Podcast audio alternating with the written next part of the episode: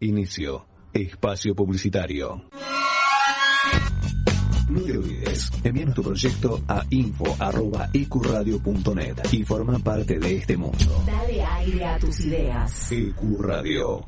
No te agarres más la cabeza y sacate todas las dudas del mundo del derecho. Todos los viernes de 19 a 20 horas, escucha Hacer oído. por EQ.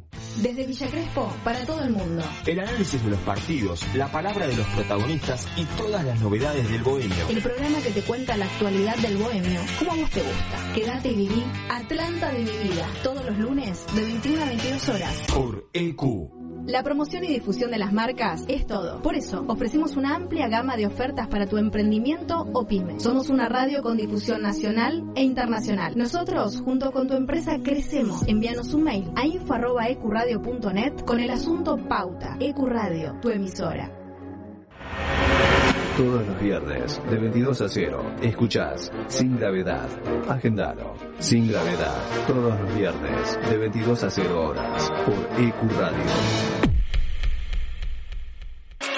Un espacio, un lugar rodeado de buenos profesionales y gente comprometida con la radio. Te invitamos a formar parte de la familia de Ecuradio. Envíanos tu proyecto a info.ecuradio.net. Ecuradio, dale aire a tus ideas.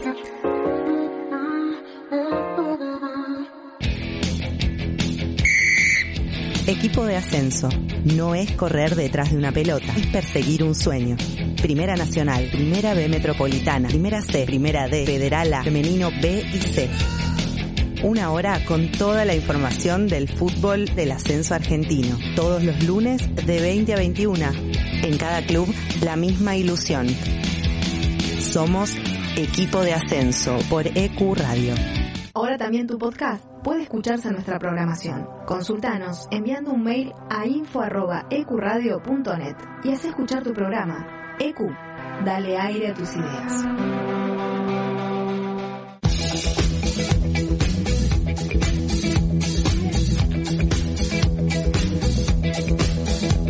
Los miércoles de 20 a 22 tenemos un plan.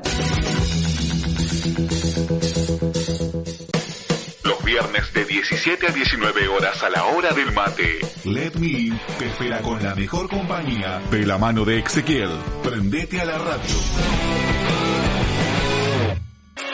Un espacio, un lugar rodeado de buenos profesionales y gente comprometida con la radio. Te invitamos a formar parte de la familia de Ecuradio. Envíanos tu proyecto a info.ecuradio.net. Ecuradio, dale aire a tus ideas. Los éxitos e historias del lado B de la música que encontrás en un solo lugar. El gueto te llena el alma de música y de información. Agendate. Los jueves de 19 a 21 horas. Escucha El Gueto. Te presentamos un mundo nuevo en la radio online. EQ no solo es una emisora, es parte de vos, es tu emisora. Dale aire a tus ideas. EQ Radio. La radio es un espacio donde uno logra conectarse con varios sentidos. La radio genera una sensación de libertad y fantasía. EQ Radio. Dale aire a tus ideas. Nadie cree en lo que oye. Para terminar la semana bien informado, Cada viernes de 21 a 22 horas. con las noticias más importantes, la información deportiva, Buena música y la agenda del fin de semana. Nadie cree en lo que oye. Viernes de 21 a 22 horas. Por tu radio. La música, el cine y el arte que nos transportan a otras dimensiones, paisajes y espacios. Con la conducción de Miki Martínez, El Niño Perpetuo, para el adulto en eterna espera, por EQ Radio. Contacto 3972-5561. Aire arroba ecuradio.net. Facebook Ecuradio Face. Twitter Ecuradionet. EQ Radio, tu emisora. Fin. Espacio publicitario.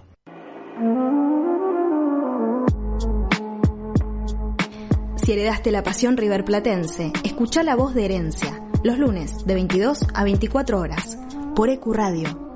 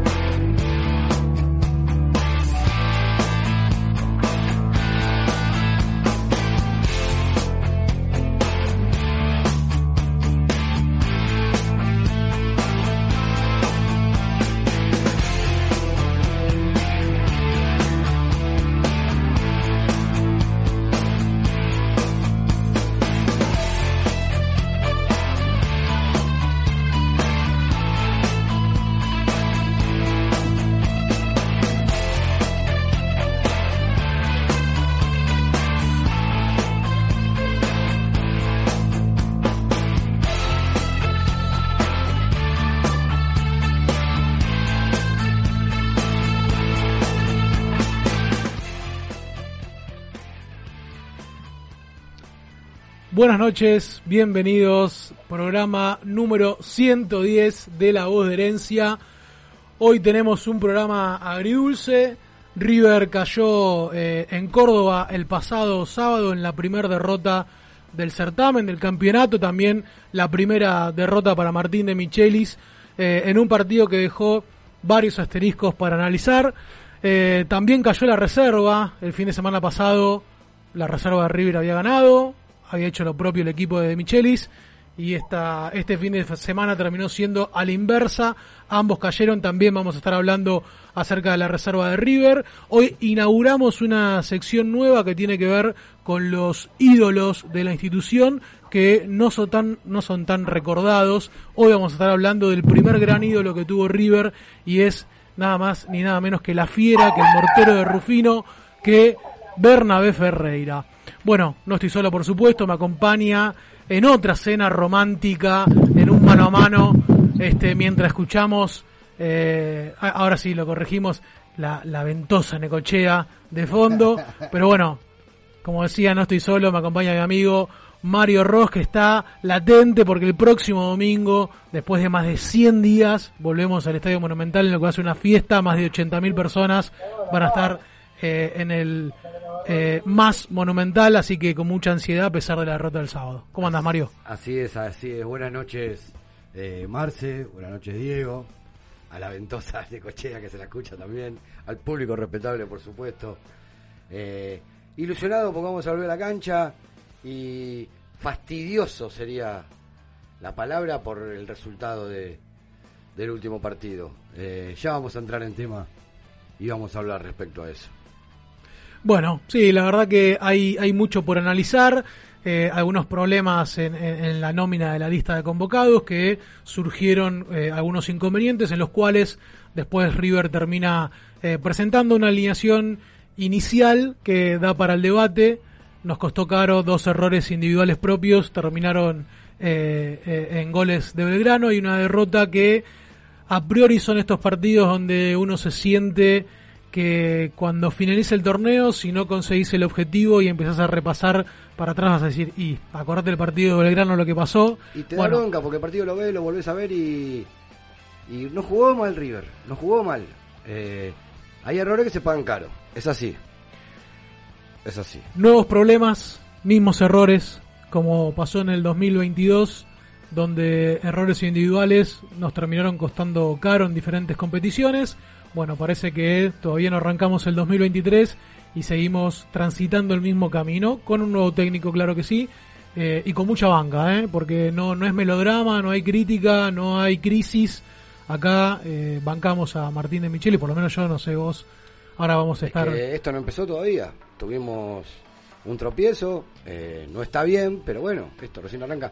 No podemos en dos partidos ya dilucir qué va a pasar o qué no va a pasar. Eh, y la banca ante un proyecto nuevo tiene que estar siempre. Totalmente. Si te parece, presentamos los anuncios y venimos ya con el primer bloque de La Voz de Herencia. Vamos. Nos escuchas en vivo por ecuradio.net, en tuneiradio.com o puedes bajarte la aplicación de la radio. Nuestras redes sociales son Herencia Millonaria en Instagram, La Voz de Herencia en Twitter, Herencia Millo en Facebook y nuestro canal de YouTube es La Voz de Herencia.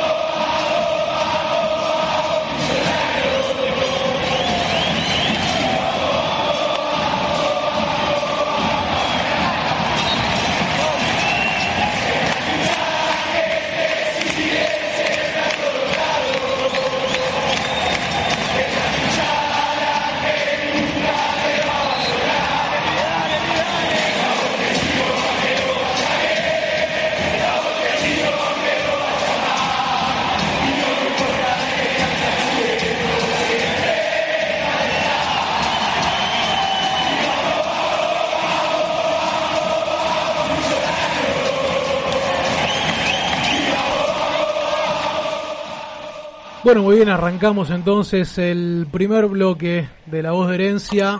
Un partido de, de- del sábado donde River termina perdiendo tres puntos dolorosos ahora y seguramente que en el futuro también por dos errores puntuales individuales eh, de Enzo Díaz que debutaba en la saga central por la lesión previa de Mamana que lo desafectó de la lista de convocados y por Andrés Herrera eh, también en la segunda parte donde River, bueno, por Belgrano llegó tres veces con tres remates, pateó dos veces al arco y convirtió dos goles. Muy alta la efectividad también para dos Belgrano jugadas, dos jugadas, o sea, bajísimas, que si no fuera por el error de River, en conjunto para mí, ¿eh? no solo son errores individuales, es en conjunto. Para mí son individuales que son más sencillos de corregir si fueran defensivos. Sí, por ejemplo, el, en el, el error de, de Enzo, eh, tuvo un error, pero Enzo no tenía que estar ahí donde estuvo. Ya lo vamos a estar no, hablando. no es posición de Enzo. Vamos Estabas- a entrar, creo que. Estaba haciendo de salvavidas, ¿entiende lo que voy? Sí. Aparte del Eh, error. Entonces hay un problema también de, de organización. ¿Vos sabés que noto que nos vamos a pelear hoy? Sí, yo también. ¿Y sabes por qué? Ya de un comienzo. ¿Sabes por qué? Mira, olé, a ver. ¿Olés? Hay alguien acá entre Sí, sí, nosotros. ¿no? Hay alguien que genera un clima tenso. Que se ¿Qué ve pasa, que. muchachos? Ahí está. ¿Qué ahí pasa está. El líder, mesa? el líder de la voz de ¿Qué herencia, Daniel Moday. ¿Cómo andás, Dani? ¿Cómo estás? ¿Cómo andan, muchachos? ¿Cómo están? Un placer estar acá entre ustedes. Muy bien, se te No me nota. gusta eso de la cena romántica. No te-. Eh, ¿Cómo te está tratando las vacaciones primero, Dani? ¿Se te Bien, nota bien, despejado, genial, genial. Pero el que me el que me está tratando mal es de Michele con sus decisiones. Bueno. Opino como Mario. Opino como Mario. Y todavía no me escuchó, mira. Todavía no lo escuchó, lo tuve que bancar en la previa. ya ¿viste nos conocemos, ya sabemos, ya sabemos por dónde Opino viene. como ¿o no? Mario, opino como Mario, no inventemos, está todo inventado en el fútbol. Ahí está. González Pires, si bien tiene sus errores, eh, el muere por el puesto, Claro. muere, lucha, vive y muere por tener un lugar en la, en la saga central y me parece que, que era lógico, ¿no? Como también eh, hay, hay, otros, lo, lo de Rondón tampoco me pareció justo para el trabajo hecho por Beltrán y toda la preparación eh, previa a este campeonato.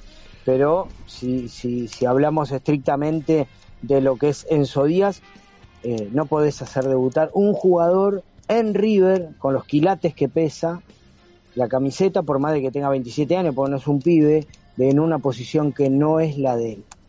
Así que, bueno.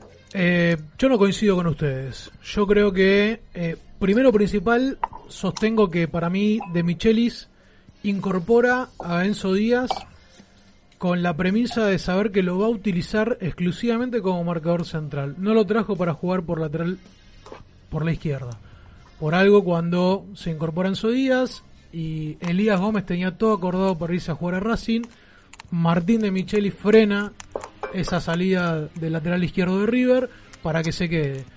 Entonces sostengo primero principal que me parece que lo incorpora con la premisa de que juegue como zaguero central. Marce, y después, pero, sí, claro. pero no era para trabajarlo previamente. Sí, para pero que hubo se una emergencia. Con el 2. Sí, totalmente. Pero la emergencia que la tape González Pire, que viene haciendo el trabajo hace, hace tiempo. Yo creo que la ¿Me respuesta, la, la respuesta que me hace se responde sola.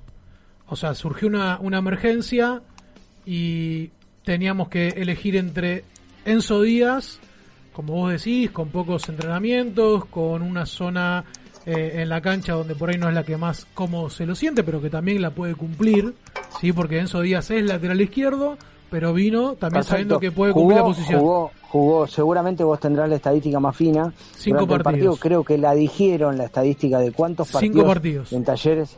Cinco partidos jugó. ¿Y cuántos jugó de tres? Muchísimos más. Muchísimos más. No tengo el dato, cinco partidos. Sé que tuvo con Caixinha, ¿se acuerdan del técnico portugués de Talleres? Sí. Una discusión de que no quería jugar de marcador central cuando el técnico portugués lo hacía jugar en esa posición. ¿Y eso no, lo- Pero no lo sabía de Michelis eso? Espérame. Pero Sí, Marce falta trabajo, falta trabajo, conocimiento con los compañeros. Me parece muy poco tiempo para que el jugador que está capacitado para ser segundo zaguero juegue, debute en River. Vuelvo a insistir con lo que pesa la camiseta contra Belgrano, ¿no? Siendo él cordobés y, y exjugador de Talleres, me parece demasiado. Pero aparte, Dani, yo Arriesgamos no, mucho. yo no sé de, de dónde sacaron que puede jugar central. Jugó cinco partidos en su vida. En toda su carrera deportiva jugó cinco No, partidos. bueno, eso, es, ese análisis queda para... Pero ¿por qué hay que inventar ahora un Bueno, jugador? a ¿Pero ver. ¿Por qué hay que inventar un jugador Yo ahora? la verdad Para que no, no- no, no- no no lo tengo ni de tres, pero no importa. No, Eh, es- a es ver, un gran ellos jugador, habrán hecho el análisis previo. No digo que no sea un gran jugador, Pero lo matás, lo limitás muchísimo. Encima, como dijo Dani, haciéndolo debutar en, en un lugar donde no, no, no juega él. Yo creo que la... la- Marce, ¿cómo, cómo sigue el jugador? ¿No lo quemó? Esto que hablamos de quemar jugadores, ¿no lo quemó? Mira, me estás... eh, ¿Sabés lo que dijo? ¿Sabés lo que dijo de Michelis? Que va a seguir, Sí. que lo va a seguir poniendo 6, que El domingo tiene que jugar que el domingo tiene que jugar ¿qué va a día, decir? dijo. No, no, no, eso no lo dijo, yo te digo, el domingo tiene que jugar 10. Yo te estoy diciendo que va a Sí, jugar, Michelis dijo que va a jugar, seguro. Que, juegue. Y lo tiene que bancar que ahora, juegue. más vale. Más vale. Claro, Yo lo, claro, claro. que voy a decir es que te, te contestaba Dani, que vos me preguntabas Sí, por, por qué jugaba eh, Enzo Díaz y te decía la respuesta se, se responde sola, por el simple hecho que el, el rival era González Pires. Creo que los argumentos son sumamente sólidos como para sostener y para confiar Marce, en Marce, Enzo yo Díaz. entiendo, yo entiendo que vos lo juzgues a González Pires por los rendimientos claves, por los errores claves que tuvo en determinados partidos. Sí, pero lo sostengo Pero es también un- en el es propio es partido, es Dani. un ser humano, es un ser humano, es un jugador Pero que estamos es hablando de fútbol, Dani, no- que resignó plata. No, está bien, está bien. Pero en determinadas situaciones yo creo que hay que hay que acomodar la casa con lo que tenés adentro, no salir a comprar al, al mercado, ¿me entendés? O sea, eh, para esta ocasión hubiese sido eh, eh, saludable confiar en la gente que viene trabajando en conjunto, conociendo a los compañeros, sabiendo qué es lo que te puede dar y qué es lo que no te puede dar. Te voy, a hacer, te voy a hacer dos preguntas. Les voy a hacer dos preguntas porque los dos van en la misma sintonía. Primero, ¿ustedes creen que el- sacando el error que tuvo eh, Enzo Díaz en el primer gol, en la transición de los pases que fue pésima, ¿creen que tuvo falencias defensivas? Una pregunta. Y la segunda pregunta, ¿ustedes River creen? en general, No, no, no. Hablamos de Enzo Díaz. Estamos hablando de Enzo Díaz y Pires. Digo, Enzo Díaz tuvo, tuvo problemas con el control de la pelota Sí. y con lo que en River es fundamental, que es el primer pase. estamos de acuerdo. Ahí tuvo mucho problemas Enzo Díaz. Sí, en la supuesto. marca, salvo la jugada del error, No yo tuvo creo que posicionalmente estuvo bien. Bueno, no tuvo sobresaltos. Después, por otro No, lado, no. ¿crees que con, jugando con, con González Pires se hubiese solucionado el problema este de- de- del error? Digamos, ¿ustedes están convencidos que hubiese jugado González Pires? Marce, eso no, No, lo no, podemos no, no, saber, no pero por lo menos saber. no quemamos, no, por lo menos no, no, no, no, no ponemos en una situación de riesgo a una incorporación que River la viene buscando hace varios mercados de pase. No lo hubiésemos puesto eh, eh, para debutar en un puesto que no es el de él, por lo menos que primero debute por, por, por- ahí de marcador de marcador de punta, por más de que de Micheli lo quiera de 6, estamos, estamos de acuerdo, lo hubiese protegido un poco más. Yo creo que estamos subestimando a Martín de Michelis. Tenemos un cuerpo técnico de zagueros centrales. No, no, no, está. sí, tenemos sí, a Martín sí. de Michelis que jugó de central, tenemos a, a- a Pinola que hizo lo mismo, tenemos a Lux como otro de los ayudantes que, mm, si bien no es marcador central, pero digo, co- conoce también eh, compañeros cerca del puesto al ser arquero, digo que puede entender también más de la parte defensiva eh, y de cómo se puede sentir un jugador que por ahí... eh, eh, eh, sí, Mario. Ahora, déjame, déjame aclarar. No es que, por supuesto, con el diario del lunes todos sabemos, ¿no? Pero cuando De Michelis planteó el partido, eh, vos sabés que River tiene jerarquía, tiene mucha más jerarquía que Belgrano. Sabés que River va a crear situaciones, creó muchísimas situaciones. Lamentablemente no entraron, o entraron y cobraron los hay. Y sabés que estos equipos aprovechan al máximo al máximo, un equipo que se conoce, que viene de ascender, que se conocen todos, que saben cómo juegan, al máximo aprovechan lo mínimo que tienen. Sí. Justo vas a poner una pareja de centrales que no se conocen la cara. A eso es lo que voy yo. Pero insisto con Pires esto... es un burro, te doy la razón, te doy toda la razón del mundo.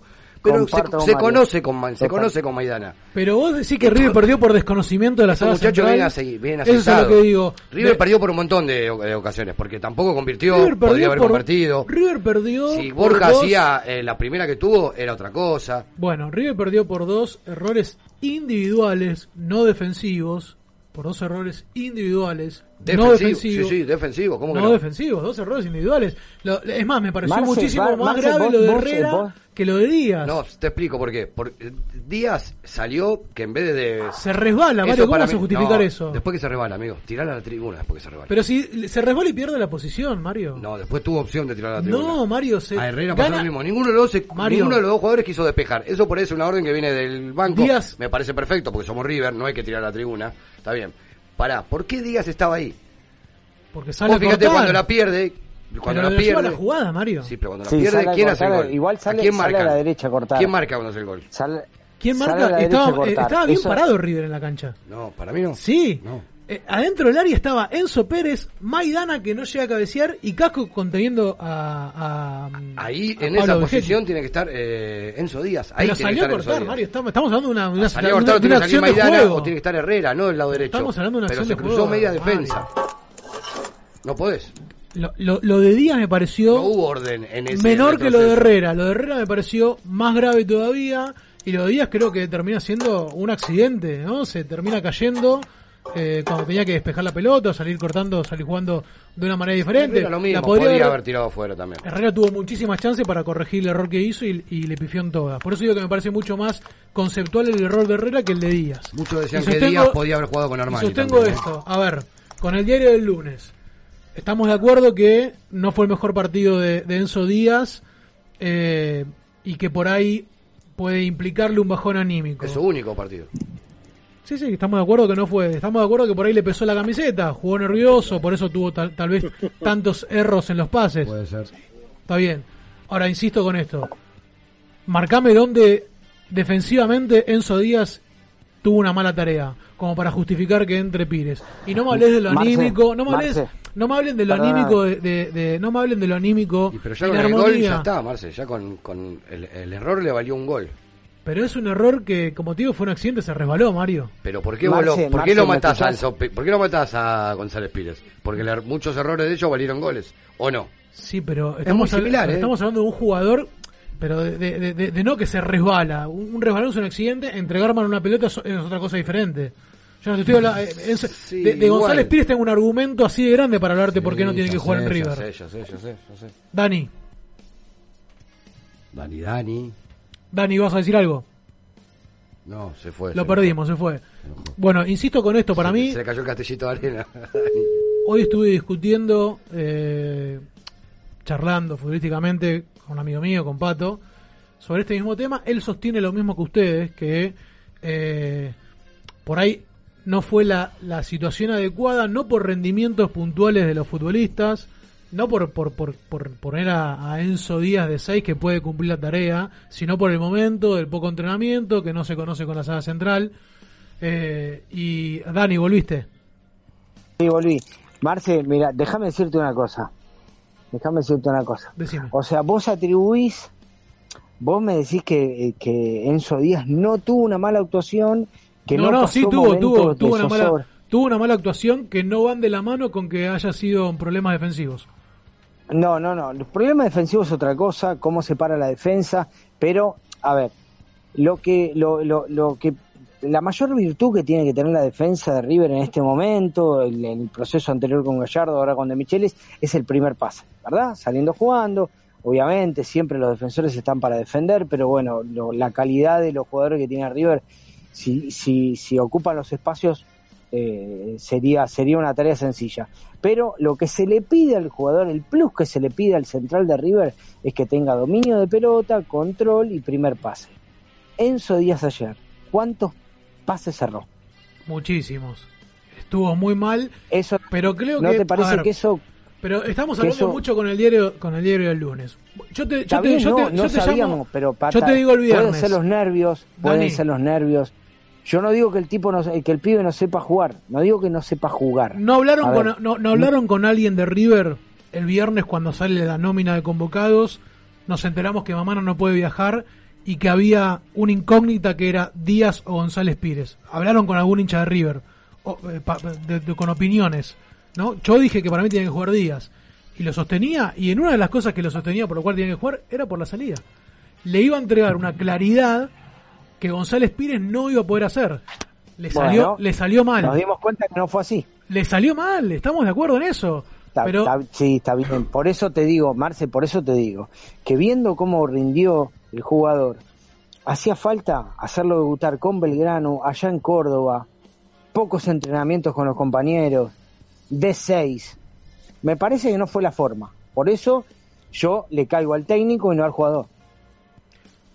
Yo eh, Para mí no estuvo no, mal la decisión. La decisión del técnico estuvo mal, en este caso. ¿no? no comparto, creo como, como digo, me parece que, que tenemos además Elías Gómez, en el Elías Gómez no juega de, de central. No, no lo ¿Ha hecho. jugado? No, no lo ha hecho. ¿Pero por qué? ¿Le- ¿Lo querés sacar a día para poner a Elías Gómez? Por ahí jugó tres partidos y lo quieren poner, yo qué sé. No sé. Estoy enojado, no entiendo por qué la discusión. El tipo juega de tres, no juega de seis. No entiendo eso de por qué. Eh, ¿Cuántas Porque veces la otra opción era González? Pires. Ahí está, listo. La Bueno, otra opción era González Pires, simplemente eh, por eso. ¿No tenés gente en la reserva? Pero esto recién arranca, es nuevo de golpe, ¿no? La reserva vos- Vos No, en la, está prete- bien, el plan vos ya en está la bien, pretemporada Mario, Mario. sabías, en la pretemporada sabías que no estaba Díaz, que no estaba Martínez, que Mamana estaba entre Mario, yo entiendo que tu Maidana enojo y está está bien viejo. tu enojo. Te sigo nombrando, ya te nombré cuatro o cinco centrales que no están en condiciones de jugar. Sí. Otra cosa que te dije afuera que te digo. Eh, River tiene posibilidad todavía, ¿eh? Ojo, porque con el asunto este que vendió a Leo Díaz, tenemos una semanita. Incorporó un central. ¿Por qué no? Incorporó un central. Vos tenés planeada, nos vamos a desviar del foco y no, no quisiera salir de ahí, pero vos tenés planeada dos, dos zagueros centrales para incorporar en junio. Tenés seis zagueros centrales ahora. De acá a junio falta un montón. Tenés seis, de los cuales cinco que te nombré que no pueden jugar. Bueno, pero están en el plantel. Pero si no los hubiese descartado, hubiese Tenés una tres tri- triple centrales. competencia tenés. Bueno, pero se van a recuperar en algún momento, Mario, no van a vivir lesionados. Sí, Martínez ya está supuestamente, pero no hizo pretemporada ni hizo nada. ¿Qué, qué está? ¿Qué significa está? Díaz no está. Mamana te juega un partido tres no. Va a ser así, lo saben. Lo sabemos que va a ser así. Todos sabemos que Mamana no puede ser titular eh, constantemente, que no puede jugar ¿Para qué vas a dos incorporar, por ¿para qué vas a incorporar ahora un zaguero central sabiendo que vas a tener una dupla titular en junio? Porque es horrible, lo tengo que tener ahora, no en junio. Porque estamos en, en No viene febrero. nadie a jugar acá, a River, con esa condición no viene nadie. No tiene sentido. Para no mí tiene sí, sentido. Es más, ya te nombré a uno del fútbol argentino que River no lo quiso, ya lo hablamos. Basta con Meroya. Que me está tiene- de me remate tiene ahora en Huracán. Me tiene cansado No. Meroya. ¿Sabes, sabes- sabes dónde va a terminar jugando Meroya? No, no sé dónde. En Letonia. Está bien. Que se vaya a Letonia. No, ¿cuál no, es no- no- chiste, ¿eh? No, no, no. Lo compra un equipo de Letonia. Pero ¿cuál Eh, es el problema? No, no, que digo que tampoco lo inflemos a Meroya como si fuese. No, pero si viene va a jugar de central, no lo vamos a poner de 7. Está claro que va a jugar de central. Y bueno, un central necesitamos. Insisto que me parece. Un eh, central. A mí me encantaría ver Enzo Díaz por la banda. No te digo que saques a Casco, ¿eh? Me encantaría que Casco empiece a jugar de lateral derecho, que nunca fue su fuerte, pero ha tenido buenos rendimientos. Porque Herrera viene. Ataca mucho y defiende muy poco. No, en la balanza no me sirve. En la balanza Eh. no me sirve. En este momento tenemos gente que desequil- de- desequilibra, tranquilamente. No me molesta. en este momento me preocupa más la defensa. Yo para mí, como digo, están subestimando al entrenador. Eh, una persona que se nota que está preparada, que tiene integrantes que vivieron el vestuario, ¿no? Y que saben lo que es generar una armonía. Eh, y por otro lado, digo, para mí González, González Pires ya sabía esto. Así como, así como de Michelis lo agarró a Felipe Peña y le dijo, mira, sos joven, anda a sumar minutos a otro equipo, porque acá no vas a tener oportunidad, vas a ser variante quinta, sexta. A González Pires también le dijeron lo mismo. Mirá que... Marce, te interrumpo. Escúchame, no, no es cuestión de caerle al técnico, no, no, acá no estamos, es- un proceso nuevo, obviamente que de Micheli se tiene que hacer, ensayo, error, eso, eso no está en, en- el juego. Pero parecería como que damos una imagen de estar en una situación desesperada que tenemos que ensamblar un refuerzo en un lugar para suplir una lesión y me parece que, que ese es el error. River tiene que estar tranquilo, sereno, el cuerpo técnico nuevo que vino, que tiene un montón de conocimiento del plantel, no subestimamos a nadie, los que criticamos, por lo menos yo, creo que Mario tampoco y, muchos de los hinchas que también criticaron esta decisión, no estamos subestimando la inteligencia del técnico, sino tranquilidad, que no tengamos apuro en insertar lo- lo- lo- lo- los refuerzos, porque eh, tampoco me parece que hay que salir a decir que tuvimos el mejor mercado del fútbol argentino, me parece que es mucho, tranquilo. Nacho es una figura, Nacho es un ídolo de la institución, que sabemos lo que le puede dar, pero estemos tranquilos, no hace falta. River no necesita apurar tiempos. A eso voy en particular. Exactamente. Escuchame, déjame retrucarte que ahí nos llegó una data. Enzo Díaz dio 74 de 81 pases bien. Dio Bueno, bien. No es un mal número, pero hay siete que... pases mal. Claro, de los siete pases mal, creo que cinco fueron comprometedores para la defensa, ¿no? En el retroceso. Claro. Me parece que... Y por ahí uno tuvo- gol. Es- ahí no, está no, el- no, no, uno gol no. Un No. error, bueno, bueno. Un error pase, de... Ah, está ¿cómo bien, bueno, eso no lo, no lo contamos como pase. Ahí viene el, el Digo problema. que no, no. eh, eh, estuvo mal eh, eh, el tema de, de los pases. Digo, yo entiendo lo que vos eh, decís de que por ahí lo más fácil para Martín de Michelis hubiese sido poner a González Pires, que había hecho la pretemporada con, con River. No es lo que más se- fácil, Marce, lo más lógico. Es lo lógico. No, pero no puedes hablar de lógico, pero no, pero lógico no lo, no lo comparto de, de lógico. Pero escúchame, ¿cuánto hace llegó Enzo? Diez días, como mucho. Una semana, sí, 10 días, una semana. Pero no hacía falta, no hacía falta. No estábamos jugando algo importante como para decir. No, eh, por, eso te digo, acomodemos dentro de la casa, acomodemos los Mira, artefactos ¿sabes hasta en para- el lugar que va. Perdona, Dani, ¿sabes hasta para qué le venía bien? Inclusive, eh, ya me lo dijiste vos, ya sabemos cómo es González Pires, ya está quemado. No, nos- no nos asombraríamos tanto si González Pires comete un error y nos Tal hacen cual, un gol. tal cual. A Enzo no Lo es que lo quemaste. no. No, no, ya no, no No es una si fecha. quemó, no, no pasa nada. al jugador. No, no creo. O sea, va a tener un bajón porque él debutó y quería quería otra Eh, cosa, olvídate. Estoy, estoy, me estoy trasladando a, a la tarde del día de hoy, donde como te decía hablé con Pato largo tiempo durante este tema eh, y me decía exactamente lo mismo que ustedes, que si González Pires cometía un error iba a pasar desapercibido, le íbamos a caer como le caemos todos los partidos, pero no hubiese salido de ahí. Yo le decía, mira, a mí dame un técnico que sea valiente, no me des un técnico especulador que diga quién es el que menos errores me puede cometer. Dame a alguien que sepa que va a jugar bien y que sea arriesgado en eso. Entonces, Pero sos- no sabemos, Marce, es un incógnito. Ah, pero con jugar con- bien. Pero con el partido, con el partido última- consumado, con el partido consumado, yo no escuché a nadie cuando salió la formación eh, quejarse porque Enzo Díaz iba a jugar de, de zaguero central, tampoco escuché que ganaba por unanimidad Pará, González lo Pires. an- una semana antes, el lunes pasado dije Está bien, pero te estoy diciendo que no lo quería. pero uno, bueno, está bien, Bueno, sí, había, uno, había un estoy, montón. justo está enfrente tuyo. Bueno, está bien. Había. Claro. Tremendo. No. No te enojes, Marce, no te enojes. No, te no, veo que la no, cara. no, no, no Estoy me por enojo. teléfono, pero te veo la cara. No me enojo, los entiendo, entiendo lo que me dicen, entiendo lo que me dicen, pero yo, para mí no fue desacertada la decisión de que juegue eh, Enzo Díaz en la sala central. Diría que hasta salvando la distancia, me dejó buenas sensaciones de que puede mejorar muchísimo más y que puede ser una carta valiosa. Sí es cierto que al no cumplir una buena tarea, que no, por ser su primer partido, quedó señalado, que le va a costar por ahí el próximo domingo este volver a, ratificar quién es Enzo Díaz y por qué llegó a River, pero digo, dame jugadores que sean valientes y que puedan revertir la situación. No, y, y sostengo que si hoy volveríamos a jugar el partido con Belgrano de Córdoba y se vuelve a presentar la misma situación de que por una emergencia tenemos que improvisar un zaguero central, improvisar digo con los dos nombres, eh, con Díaz y con Pires, porque son dos improvisaciones, bueno, hubiese apostado nuevamente por, por Díaz. Sí, voy a... Así, pobre, lo dejamos un poco a Díaz, tranquilo, le duele la oreja. Aparte de eso, no solo se pierde porque está bien, porque tenés fallas, pero River podría haber convertido, tuvo varias situaciones en las que puede haber convertido. Y Armani pudo haber hecho algo más en los dos goles. También, también. Eh, igual... Eh, para Marce, polémico eso. No, no, Pero sí, no, sí. no, no crees que pudo haber hecho algo más en los dos goles. Tal vez Sí, claro. la, la- la acción de la jugada eh, lo termina dejando mal parado y, y lo sorprende, ¿no? Pero digo que creo que podía haber tenido una Más porque reacción. son pelotas que estamos acostumbrados a que por ahí Armani responda. Eh, Sí, en, sí. en ese tipo de, de- de tiros o de mano a mano responde. En el primer Eh, gol se tira dentro del arco y en el segundo me Yo pareció... creo que si River hubiera estado un poco más finito arriba, no pasaban estas cosas. ¿Qué pasó? River jugó, para mí jugó bien en el primer tiempo, ¿eh? Hasta el gol de ellos jugó muy bien. Sí. Llegó un momento que River... No muy bien, pero Llegó un momento tuvo que River insistió, insistió, insistió. Tuvo, tuvo muchas, tuvo varias situaciones. Orsay, o no llegaron a concretarse, pero tuvo muchas situaciones.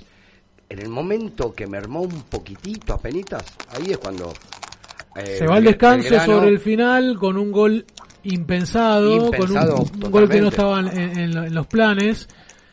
Totalmente, En ahí. el segundo tiempo le- A lo que voy, si hubiera entrado una de todas las que tuvimos en el primer tiempo, no creo que haya sucedido eso. En el segundo tiempo arrancó, eh, creo que le costó mucho progresar adentro de la cancha. Maidana, las salidas con Maidana y con Díaz no encontraban pases claros para que pudieran escalonar de mitad de cancha hacia arriba. Y cuando en el momento más o menos que se empezaba a poner en partido, que aparece esa jugada de paradela que desborda para que Borja le pega al arco y Lozada termina atajando bien la, la- la pelota, llega el tackle mental. Varias pelotas sacó. Bueno, pero esa puntualmente llega al tackle mental donde otra vez te vuelve a pasar el mismo error, o sea, por un error de nuevo propio te terminan convirtiendo y creo que ahí, si bien tuvo una reacción positiva porque River después lo fue a buscar, de Michelis tuvo que meter mano en, en- en los cambios, que ahora vamos a hablar de los cambios porque hay una polémica también que dijo que dijo Dani al principio, eh, pero digo, empieza a meter eh, los cambios y tuvo una reacción positiva, encuentra el descuento faltando 10 minutos y después hizo cosas para, para empatarlo y la verdad que sí hizo cosas. Ahora, ¿podés cometer tantos errores individuales? Y la verdad que no. Ese es el problema. Escuchame, me quedé con algo que nombraste apenas empezaste cuando casi hace el gol Borja. ¿Vos viste lo que hizo José? Enganchó, iba a enganchar para adentro y se fue, lo dejó a los dos, le sacó un metro de distancia. Mario, por Dios, basta una con cosa, José. Una cosa de locos. Pará, ¿lo viste o no lo viste? Basta, Sí, Mario, sí, lo vi, basta. pero bueno, eh, cinco puntos para ¿Cómo él. basta? ¿Cinco puntos? Un eh? fantasma, Cinco puntos para Mario, Adela, de Un fantasma un para fantasma que va para adelante, dejalo, dejalo. No se van a acordar de mí. Yo entiendo que es una apuesta tuya, pero poquito, poquito. Nos conformamos con poco. A lo que a lo que era el año pasado, poquito, me estás No cargando. alcanza, no alcanza Sí, para pero en River tenés que rendir un poco más. Por algo estás con titular. ¿A quién pones en lugar de él? ¿Vos sí que vuelve Por eso, pues no hay otro. Palavecino y Sí, La Cruz Palavecino espero que estén para disponibles, espero que estén disponibles lo más rápido posible. No, bueno, Palavecino no, solamente el próximo fin de El semana. de la Cruz no, lamentablemente para vecinos sí, el próximo fin de semana. de la Cruz no va a llegar, pero bueno, flojo partido también de, de Aliendro. Eh, Nacho Fernández creo que tuvo un buen primer tiempo y un buen final de partido. Borja sabemos que si lo, si, si lo asistimos como corresponde, termina siendo, termina siendo un buen centro delantero. Eh, y Dani, vos comentaste algo que también así como te había parecido injusto que no jugara González Pires, se ve que no te gustó tanto la primera modificación en la que sale Borja No, no me gustó, no me gustó. e ingresa No me gustó Salomón porque eh, echó por tierra el trabajo hecho por Beltrán, si bien sabemos eh, sus características, sabemos lo que puede darnos, me parece que no no no no no era provechoso para para para la situación. Ponerlo a un jugador que llegó hace poco que tiene poco como hablaba también de Enzo Díaz que tiene poco conocimiento con el con los compañeros que tiene pocos entrenamientos en el plantel me parece que no no hacía falta no más allá después de la desesperación del resultado y que lo haya puesto a Beltrán a jugar con él Sí, a mí me, me- Fue como, suena mal lo que voy a decir, ¿eh? pero como manotazo ahogado. Porque, Mario te veo medio re- eh, vos decís que no. mm, medio resistente al técnico. ¿Quién fue? Con una ¿Quién fue el- muy no puede faltar al respeto así. ¿Quién fue el delantero suplente de toda la pretemporada y hasta cuando Obvio, obvio, estamos al, pero Beltrán porque no había ver, otro, la- claro. la- lo, lo que Pero el llegó, partido de, llegó lo, antes lo de que el ayer, partido eh. Pero Salomón pará, Rondón es yo- una figura eh, pública conocida y todos sabemos quién es Salomón Rondón. No, lo conocía No, de pará, Micheli, nada Marce. más, no lo conocía, Marce, no me mientas, Marce. ¿quién lo conocía? Dale. no lo conoce nadie. No lo conoce nadie. Chicos, que no sean injustos. No, lo No, conoce no nadie. Estamos hablando de una Es figura. un jugador que No, tiene un no, promedio pero- de gol bajísimo para ser un delantero. Es un jugador que, Es una si apuesta bien de representó a Martín. su selección, Chicos, jugó 15 años en Europa. No puede decir que no lo conocen. Es seleccionado Perfecto, con Venezuela. perfecto. A ver, lo, lo estamos crucificando porque es un jugador No, de, de- Mar- Marce, Marce está perfecto que haya venido a River, confío de Michelis, lo tuvo de compañero, porque lo tuvo compañero, lo debe conocer de ahí, el, el último paso por el Everton no fue el mejor, pero a lo que voy yo es esto. Hay un jugador que viene trabajando para ganarse el puesto, tanto González Pires como Beltrán, para ganarse el puesto y que llegue un tipo, se baje del avión y te juegue, me parece Pero una ahí, decisión ahí, desacertada ahí del cuerpo técnico. eh, yo, yo sabes por qué lo banco, porque ahí también se demuestra un poco el carácter del técnico. Eh, digo, ¿Qué, el ¿Que trae un jugador para ponerlo? Pero no, si él me está parece que va más allá. Pero a ver, eh, por ahí no le gusta Beltrán, Dani, pero por ahí no le gusta Beltrán. Por ahí le gusta Rondón y no le gusta Beltrán. Y te digo más, De- a mí me ¿sabés dice- por qué te hago el comentario? Pero si no le gusta Beltrán, le hubiera dicho a Beltrán no lo quiero. Borja que no vuelva a préstamo. salir. No, eso coincido, ¿eh? Coincido que a mí me- Borja me no hubiese... estaba para salir. Y, y el partido creo que más después sobre el final, donde ellos cada vez que hacer un cambio ponían un lungo para, para defender, creo que hubiese estado bien que eh, jugaran juntos Claro. Rondón y Borja. Eso lo coincido. Me hubiese Claro. gustado que los dos compartieran cancha. Ahora, que ingrese Rondón y que lo justifiquemos que porque lo mismo, que hace poco que conoce a sus compañeros, que tuvo pocos entrenamientos. No, a mí no, no, no, no me va eso. No, no. Bueno, está bien, no, obviamente uno con el diario del lunes trata de evaluar un poquito y también bancándolo a Beltrán, un pibe del club que la viene remando, eh, eso suma. Está bien que no lo banques como argumento periodístico para decir que no tendría que haber llegado, porque que no tendría que haber entrado, porque en la última casi la mete. Casi la mete. Casi la mente, sí. Estaba en el lugar indicado. Eh, pero digo, me parece que, que, como digo, demuestra un poco la personalidad del, del entrenador. ¿Cuántas veces Gallardo, eh, y, y, a ver, es imposible, no, no, no siempre que estemos en un tramo malo, tener que ir para atrás y recordar a Gallardo, creo que lo vamos a hacer durante todo el año, pero digo, ¿cuántas veces Gallardo puso jugadores eh, eh, que del cual uno no esperaba que tuviera un resultado favorable y nos terminó tapando la boca. Así como se equivocó un montón de veces. Bueno, de Michelis empezó equivocándose. Se empezó equivocando, no le salió la jugada, no le salió lo de Díaz, no le salió lo de Bo- lo de Rondón. Pero digo, me gusta que un técnico tenga personalidad y que decida y que no vaya por la fácil, que no vaya por poner a Pires, que no vaya por poner a Beltrán. Me gusta que tenga personalidad. Perfecto, mí- Marce, se entiende tu concepto. A mí personalidad tiene que tener, si no, no puede ser técnico de River, arrancando por ahí. Bueno, y después perfecto. que busque el beneficio de River para un triunfo, no no para... Pero vos que, te- que puso Rondón para perder. No, ¿Qué pero, estás diciendo? pero ¿por qué ella me dice así? ¿Por qué lo mide así ya? ¿Por ¿Qué qué? estás midiendo? T- Marce, la pregunta que te hice Dani, recién, ¿te puedo ¿quién fue, pregunta? Sí, sí, sacame de acá, sacame de ¿quién acá. fue el suplente? ¿Quién fue el suplente? Marce, ¿El delantero ¿qué le- suplente? qué- qué Pará que me quiere Mario? decir algo, Dani. Me Marce, quiere decir algo, Dani. Marce, quiero saber qué le pasa a Mario, porque no lo veo bien a No, Mario. no, está enojado. Eh, Está enojado, tuvo un fin está de re- semana agitado porque Tuvo un fin de semana agitado. Ni, ni la nota me publicó, así que imagínate, ¿qué le pasa a Mario? Mirá vos, No, mirá estuve- vos. Te, te manda saludo un amigo tuyo, Dani. Bueno, tengo... Un gran amigo. Bueno, Un gran amigo. Mi, bueno, mandale otra, mi, mandale gua- otra. mi guacha, dice. Eh, Ah, Roncito, bueno, Ayer joder. estuve con Roncito. Una, un abrazo grande. visitar, bueno, pero no me publicaste la nota, no me publicaste la nota, mismo, te veo respeto no agresivo, me gustó. que estás, Te juro por Dios que estás a punto de pelearte con, Dani, con traba-. Dani trabajando, trabaja- está revolucionado por el tema del acontecimiento del próximo domingo. La vuelta al Monumental nos Sí, sí, tiene sí, sí, estoy, estoy desesperado. nos tiene así. Volviendo un poco al tema del Mario, par- eh, el domingo voy con vos, Mario. Voy con vos a elegir el lugar correcto. Muy bien, muy bien. Como eh, ¿Qué ¿Dónde- lugar vas a ir, Dani? ¿Dónde fuimos siempre? No, compará con Mario y los 800 de Mario. Los 800, si él me estuvo nombrando, me estoy haciendo una lista de la gente que debía mover. Pero bueno, estoy convencido que a la Es izquierda... imposible. No, no, no, Bueno. que a la izquierda estaremos todos como corresponde. eh, recibiendo a River el próximo domingo, bancando a De Michelis. Por supuesto. eh, y creo que el estadio va a ser una locura. Ya viendo las imágenes de cómo está quedando esas tribunas nuevas. Eh, Vos es sabés que se viene el número 26 lleno. Va a ser sin duda. Mañana se van a terminar de agotar las entradas, que las pocas entradas disponibles que quedan. Eh, sea, y no cantemos ser- victoria, falta un poquito, ¿eh? No, falta, ser- falta, falta, falta. Va a ser un estadio colmado. Mucha gente. A- a- tal vez algunas ausencias eh, por motivos de vacaciones, pero bueno, Eh, eh, serán los menos.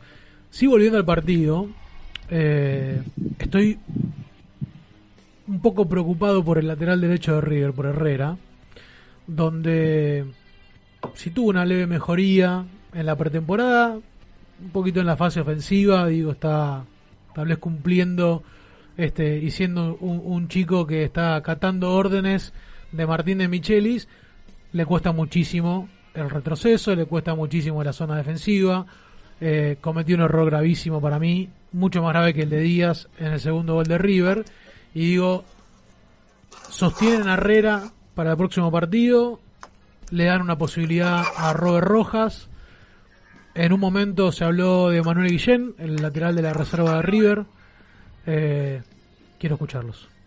Eh, yo te lo dije hace un ratito. Robert. Yo te lo dije hace un ratito. Robert en su momento fue uno de los que me tapó la boca. Yo estaba a las puteadas. Robert era central. Ah, y ahí no te, no te quejaste de ese No, cambio de posición. no. ¿Te gustó? ¿Sabes por qué? ¿Por qué? Porque jugaba de lateral en la selección paraguaya, jugó mucho Sí, tiempo. de- de- no tres- tres partidos. tres veces por año, no, sí. No, no, no, no, jugó bastante tiempo. ¿Cuatro veces por año? No, jugó más que este muchacho, que Enzo Díaz. ¿A qué voy? Eh, yo pensé cuando venía Enzo Díaz iba a jugar de tres, que me encanta Enzo Díaz 3, y lo pasaban a casco a la saga derecha. No creo que sea ese el pensamiento, si no yo lo hubiera demostrado, no creo que sea ese el pensamiento de Michelis. Esa, es lo- esa era la formación que yo quería. Lateral casco no es su mejor lugar ahí, pero ha rendido, ha rendido bastante. Vos- Mejor que Herrera para mí rinde seguro. Vos pones a, a Casco de lateral derecho y man- mandás a Díaz o a Gómez a la izquierda. No, no, a Díaz, no a Gómez. A Díaz. No, está bien, no te Díaz. enojes, porque Díaz va a jugar el central, por eso te digo. Vos me estás preguntando partido. qué quiero yo, no lo que va a pasar. ¿O no? Mi deseo. Sí. Bueno, mi deseo. Cuando Enzo Díaz me puse muy No, contento. yo- Cuando River le contrató me lo muy contento. Perdón, muchachos, yo lo mantengo a Herrera de 4 y lo pongo. de- eh, perdón, lo, eh, lo pongo a Casco y lo mantengo a. a- lo vuelvo a poner a Rojas, perdón, de 4. Cuando Coincido. vuelva. Coincido, para mí es momento de Rojas. Eh, no creo que tampoco sea un momento como para patear el tablero y empezar a hacer cambios eh, a lo pavote en la zona defensiva, porque eso ahí sí que puede llegar a generar un, un conflicto y un mareo para los propios jugadores. Pará, lo hizo, eh, lo hizo el otro día. De los cuatro defensores jugó, cambió uno solo, Mario, ¿qué estás diciendo? Pero ca- la saga central no se conocían. Pero, eh, Vos me estás diciendo pero que no son hay los que hacer- conoce de Micheli, nunca Pero jugó con claro, otros, ¿eh? Claro. Me estás reconociendo que no hay que hacer ¿De eso. Micheli conoce a Enzo Díaz? No, ¿De no lo conoce. conoce a Enzo Y a, Díaz? y a Maidana lo conoce hace dos meses, Dani, ¿qué me estás diciendo? Pero? Maidana y González Pires se que conocen. Maidana y González Pires han jugado Pero- varios partidos. Varios partidos Claro, juntos. eso, el técnico que llega, llega con la data vieja y te sabe cuántos Marce. partidos no, fueron no me enojo, juntos. pero digo, de la- no, tampoco pateó el tablero y modificó toda la defensa, solamente cambió un jugador. No, pero vos estás diciendo que no cambiemos, que te, que te doy la razón, es verdad. No, que digo, no, que, no empecemos, saquemos a Herrera, saquemos a Enzo No, Díaz, no, no, saquemos no. a Casco. Vos nos preguntaste de cuatro, No, no, porque por está bien, está flojo, flojo Herrera, está perfecto que juguemos a ver quién nos gustaría. A eso es lo que vamos. Pero para mí Herrera no tuvo un buen funcionamiento. Si me preguntás si me gusta, no, no, no me convence. Es uno de los jugadores que no me convence. Yo sostengo de, mantener a, de sac- perdón, no mantener a Herrera y, darle una oportunidad a Robert Rojas. Creo que además tiene el plus de ser, de tener un condimento que a De Micheli me parece que le gusta y es el de la disciplina. A Robert Rojas vos le decís, te cerrás, se cierra, atacas, ataca, retrocedes, retrocede. Digo que eso lo cumple a, raja- a raja tabla y es más inteligente que Herrera. Tiene mucho más, eh, mucho más aporte defensivo, Rojas. Además, y gana las dos áreas. Vos sabés que es el, eh, de los últimos 10 años es el, el defensor que más goles Sí, hizo. sí, sí, pero no, no lo veo tanto desbordando y mandando centro. Aprendió, es limitado, pero puede cumplir. No, no, no, va- no, Que él- no que va a ser menos que Herrera. ¿Qué es lo que está haciendo Herrera ahora? ¿Qué es lo que sería el, el fuerte Herrera? ¿Querés buscarle? No tiene Sería- fuerte Herrera hoy en día. Ya sé, estamos, te dije que no me gusta. Estamos de acuerdo en eso, no vamos a pelear. Sí. Pero querés buscarle algo, lo positivo, lo optimista. ¿Querés llamarlo de alguna manera? Sí, está un poquito mejor arriba. Eh, claro, un poquito mejor arriba en, en los centros, que pero más de ahí no. Eh, a Rojas, si lo vas a poner, es más defensivo. Por eso no lo veo mal, déjame terminar. No, No, lo te veo estoy mal. dejando terminar, ¿eh? No lo veo mal. Yo también me gustaría Rojas. Me gustaría más casco. Mario, más ¿Marce está enojado? ¿Cómo está Marce? Sí, no, más o menos. Vos que le ve la cara. Es que no se puede enojar mucho porque tiene una espalda eh, muy grande, o sea, está, está sentado en tu lugar. Tiene que seguir, no es que Ah. se puede enojar, levantarse, Ah, irse. bueno, yo estoy por teléfono, no lo estoy viendo por Instagram, ahora me conecto. Somos Bueno, dos, somos dos, no se puede enojar mucho porque no se puede levantar e irse, ni escupir, nada. Tenemos que ser mimosos sí o sí porque somos dos nomás. Bueno, aprovecho Eh. para saludarlos, creo que tienen que ir a un corte, les mando un abrazo grande. El domingo estaré ahí para el debut en el estadio en el nuevo estadio Monumental. Así Eh, que da- también un abrazo grande para Nachito que, que Sí, hoy sí, un abrazo eh, grande. debutó. Sí, debutó el femenino de Excursio, perdió 2 a 1 frente a Belgrano de Córdoba, pero bueno, recién arranca, perdieron contra un candidato, pero gran actuación del equipo de Nachito Lacal. Te quería decir, Dani, perdón que te interrumpí, que está estimada la previa para el día el día domingo a partir de las 13 horas, ¿sí? Así ya se van Listo. acercando en a- la zona de siempre. en la zona de siempre. Eh. Mario estaba preocupado por la cantidad de autos de más que puede llegar a ver No, por el día no, del no, partido. no, una cosa de loco, no lo puedo creer. Éramos Son 60 20.000 personas más, Mario, así que hace la cuenta. Y bueno, por lo menos mil autos más, ¿o no? Bueno, hace la cuenta, Y lo por- vas a tener que dejar más lejos. Por lo menos, O venir claro. más temprano. Una locura, Como no, vos quieras. no, ya estaba saturado el barrio, ¿sabes lo que va a hacer ahora? Increíble. Vas Bueno. a tener que venir más temprano. Bueno, Bueno, muchachos, abrazo Dani. grande, lo sigo escuchando. Bien, que termines bien y que termines de descansar tus últimos días de vacaciones. Y bueno, nos estamos viendo eh, el domingo a la cancha y el próximo lunes acá en el estudio. Te mandamos un abrazo. Gracias, chicos. Saludos a la familia Moda. Gracias, Dani. Gracias. Abrazo y suerte con Bernabé, ídolo máximo. Vamos todavía. Gran ídolo. Primero. Chau, chau. Chau, chau. Bueno, muy bien. Y para el próximo vamos a hacer un cortecito y vamos a estar hablando con, con otro integrante también, eh, amigo, Me gusta esto. para me que hable un poquito porque me gusta. dijo, quiero hablar porque quiero estar en contra tuya. Fue lo que me dijo. Me gusta, me gusta. Así no me importa quién es, pero ya lo quiero. Ahora te voy a contar. Vamos a hacer una breve pausa, un corte y venimos con el segundo bloque. Vamos. Medal, distribuidora de artículos de limpieza. Abastecemos todo tipo de comercios y supermercados chinos, de zona norte, zona sur y La Plata. Contactate por WhatsApp al 1163840087. Fernandez, Fernandez ancora, limite dell'area, allarga poi la conclusione, splendido, splendido il 2 a 0, Julian Alvarez, è nata una stella, golazo barbaro, recontro golazo, spettacolare, espectacular, espectacular. L'uomo che ha sostituito Lautaro Martinez, il grido della selezione, la giocata al dominio, una sola squadra in campo dall'inizio alla fine, un gol meraviglioso. Qualcuno anche spende qualche lacrima di gioia. Ha segnato Julian Alvarez il giro palla lento. La pazienza per generare lo spazio. L'imbucata perché il, il giocatore forte non disperde sull'esterno e palla dentro questo è da scuola River a scuola River eh? questo è da scuola River a scuola River eh? i due i nuovi il nuovo volto del presente e del futuro Enzo per Ulian palla dentro un gol così non lo segni se non hai le stimmate del campione ha raddoppiato Alvarez quarto gol in nazionale per lui Roquería y Grove Shop El Templo de Momo. Remeras, buzos, gorras y todo lo que necesitas de rock nacional e internacional. Picadores, sedas, pipas, los mejores y más originales artículos para el fumador. Grove Shop, luces, sustratos, macetas y productos para hacer de tu autocultivo un hobby espectacular. Y nada más ni nada menos que todos los instrumentos musicales y accesorios que los músicos necesitan. Guitarras, ukeleles, pianos, cuerdas sueltas y acordados. Búscanos en nuestras redes. Boedo 969 local 79, teléfono 4932 3814. 20 años de rock.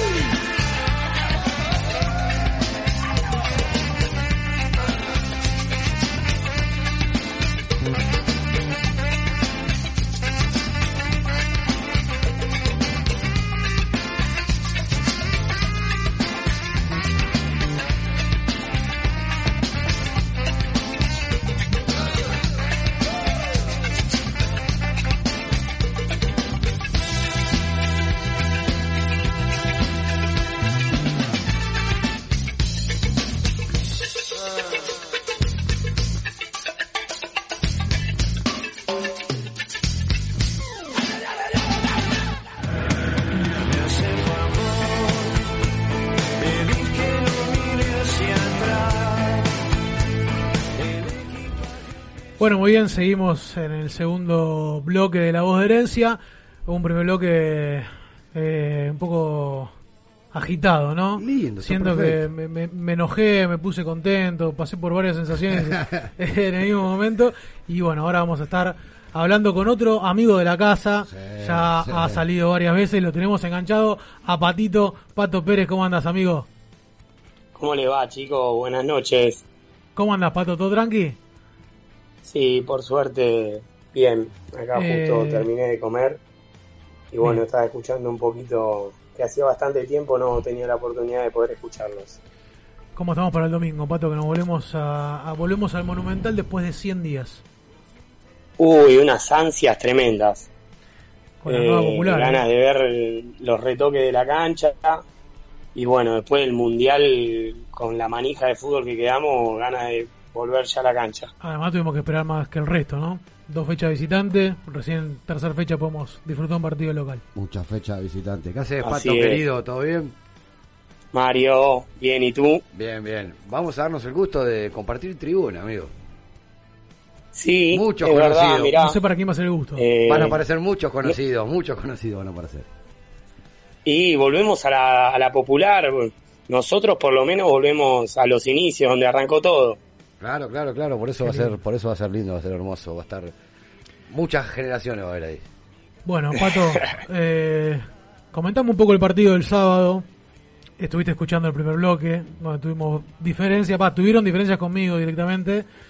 eh, y con el tema en cuestión que tiene que ver la inclusión de Enzo Díaz, la prematura inclusión de Enzo Díaz, con pocos entrenamientos, con un poco de desconocimiento de sus compañeros tal vez. Eh, ¿Cómo viste el partido y qué te pareció eh, la inclusión de, este zaguero central? Bien, eh, y yo creo que cuando hablamos de centrales, justamente es en plural. Son una dupla. Y ahí creo que es el primer punto a tener en cuenta de este tema, que por más que Maidana sepa cómo las características de Enzo Díaz y viceversa, no compartieron mucho. Eh, No compartieron nada. bueno, creo que es el- ese es el primer punto a tener en cuenta. Después creo que Dani dijo algo al principio del programa que, que lo hablábamos hoy con vos, y es la armonía de- del vestuario, de los jugadores. Con esto no quiero decir que se rompa la armonía, pero me pongo en la piel de Pires y digo cómo se debe sentir. Eh, me pongo también un poco tal vez en la piel de Beltrán y cómo se debe sentir. Llega un tipo, tres entrenamientos, juega. Eh, llega otro tipo, seis, siete entrenamientos, juega. Eh, y ellos hicieron toda la pretemporada y todo. Pero Creo que ese es eh, un punto a tener en cuenta. Estamos, estamos de acuerdo, pero a ver, vos te ganás un puesto porque hiciste la pretemporada. O sea, porque vos corriste a la par del resto, tenés un, un puesto asegurado. no por condiciones. No, no digo que tengas un puesto asegurado, pero bueno, siendo más específico en la dupla central, vuelvo al punto que yo establezco como parámetro, es son dos. El 2 para el 6 y el 6 para el 2.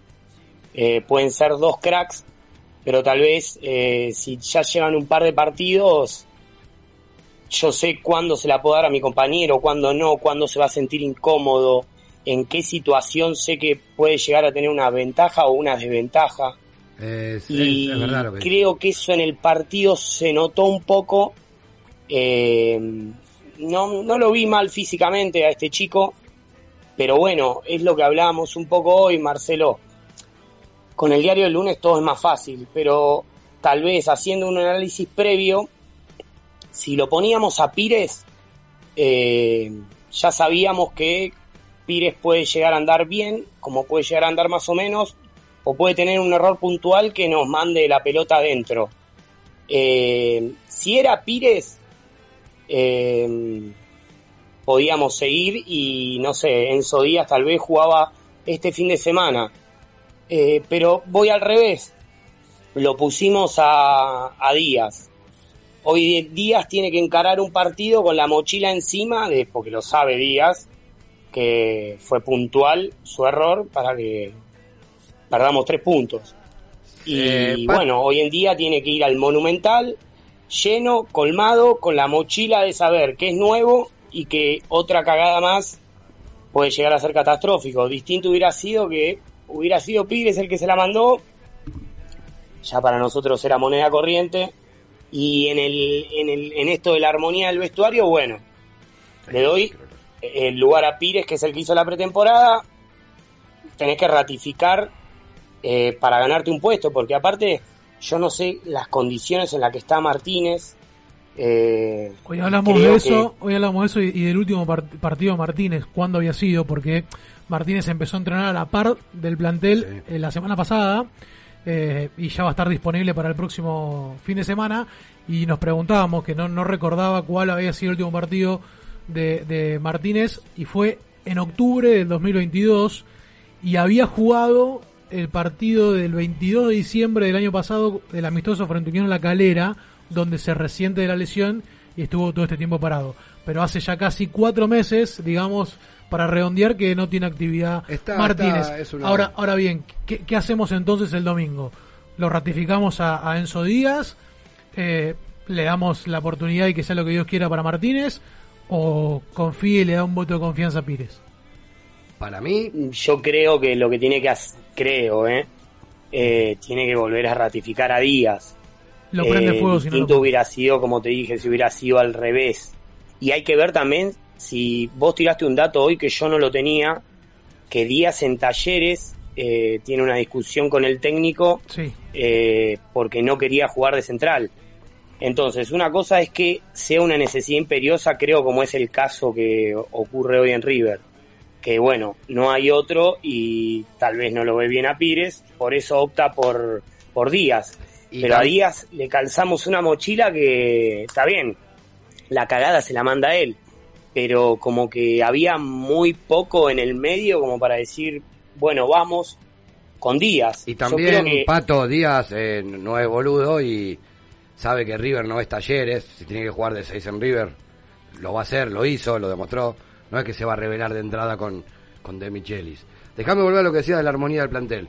Yo calculo que De Michelis, eh, como es un profesional, habrá hablado con Pires y con Beltrán por la misma situación de que no entraron, como para darle, eh, no sé, una, un apoyo, aunque no jugó, calculo que eso habrá sucedido como para que no haya, no empiece a haber alguna rispidez o algo.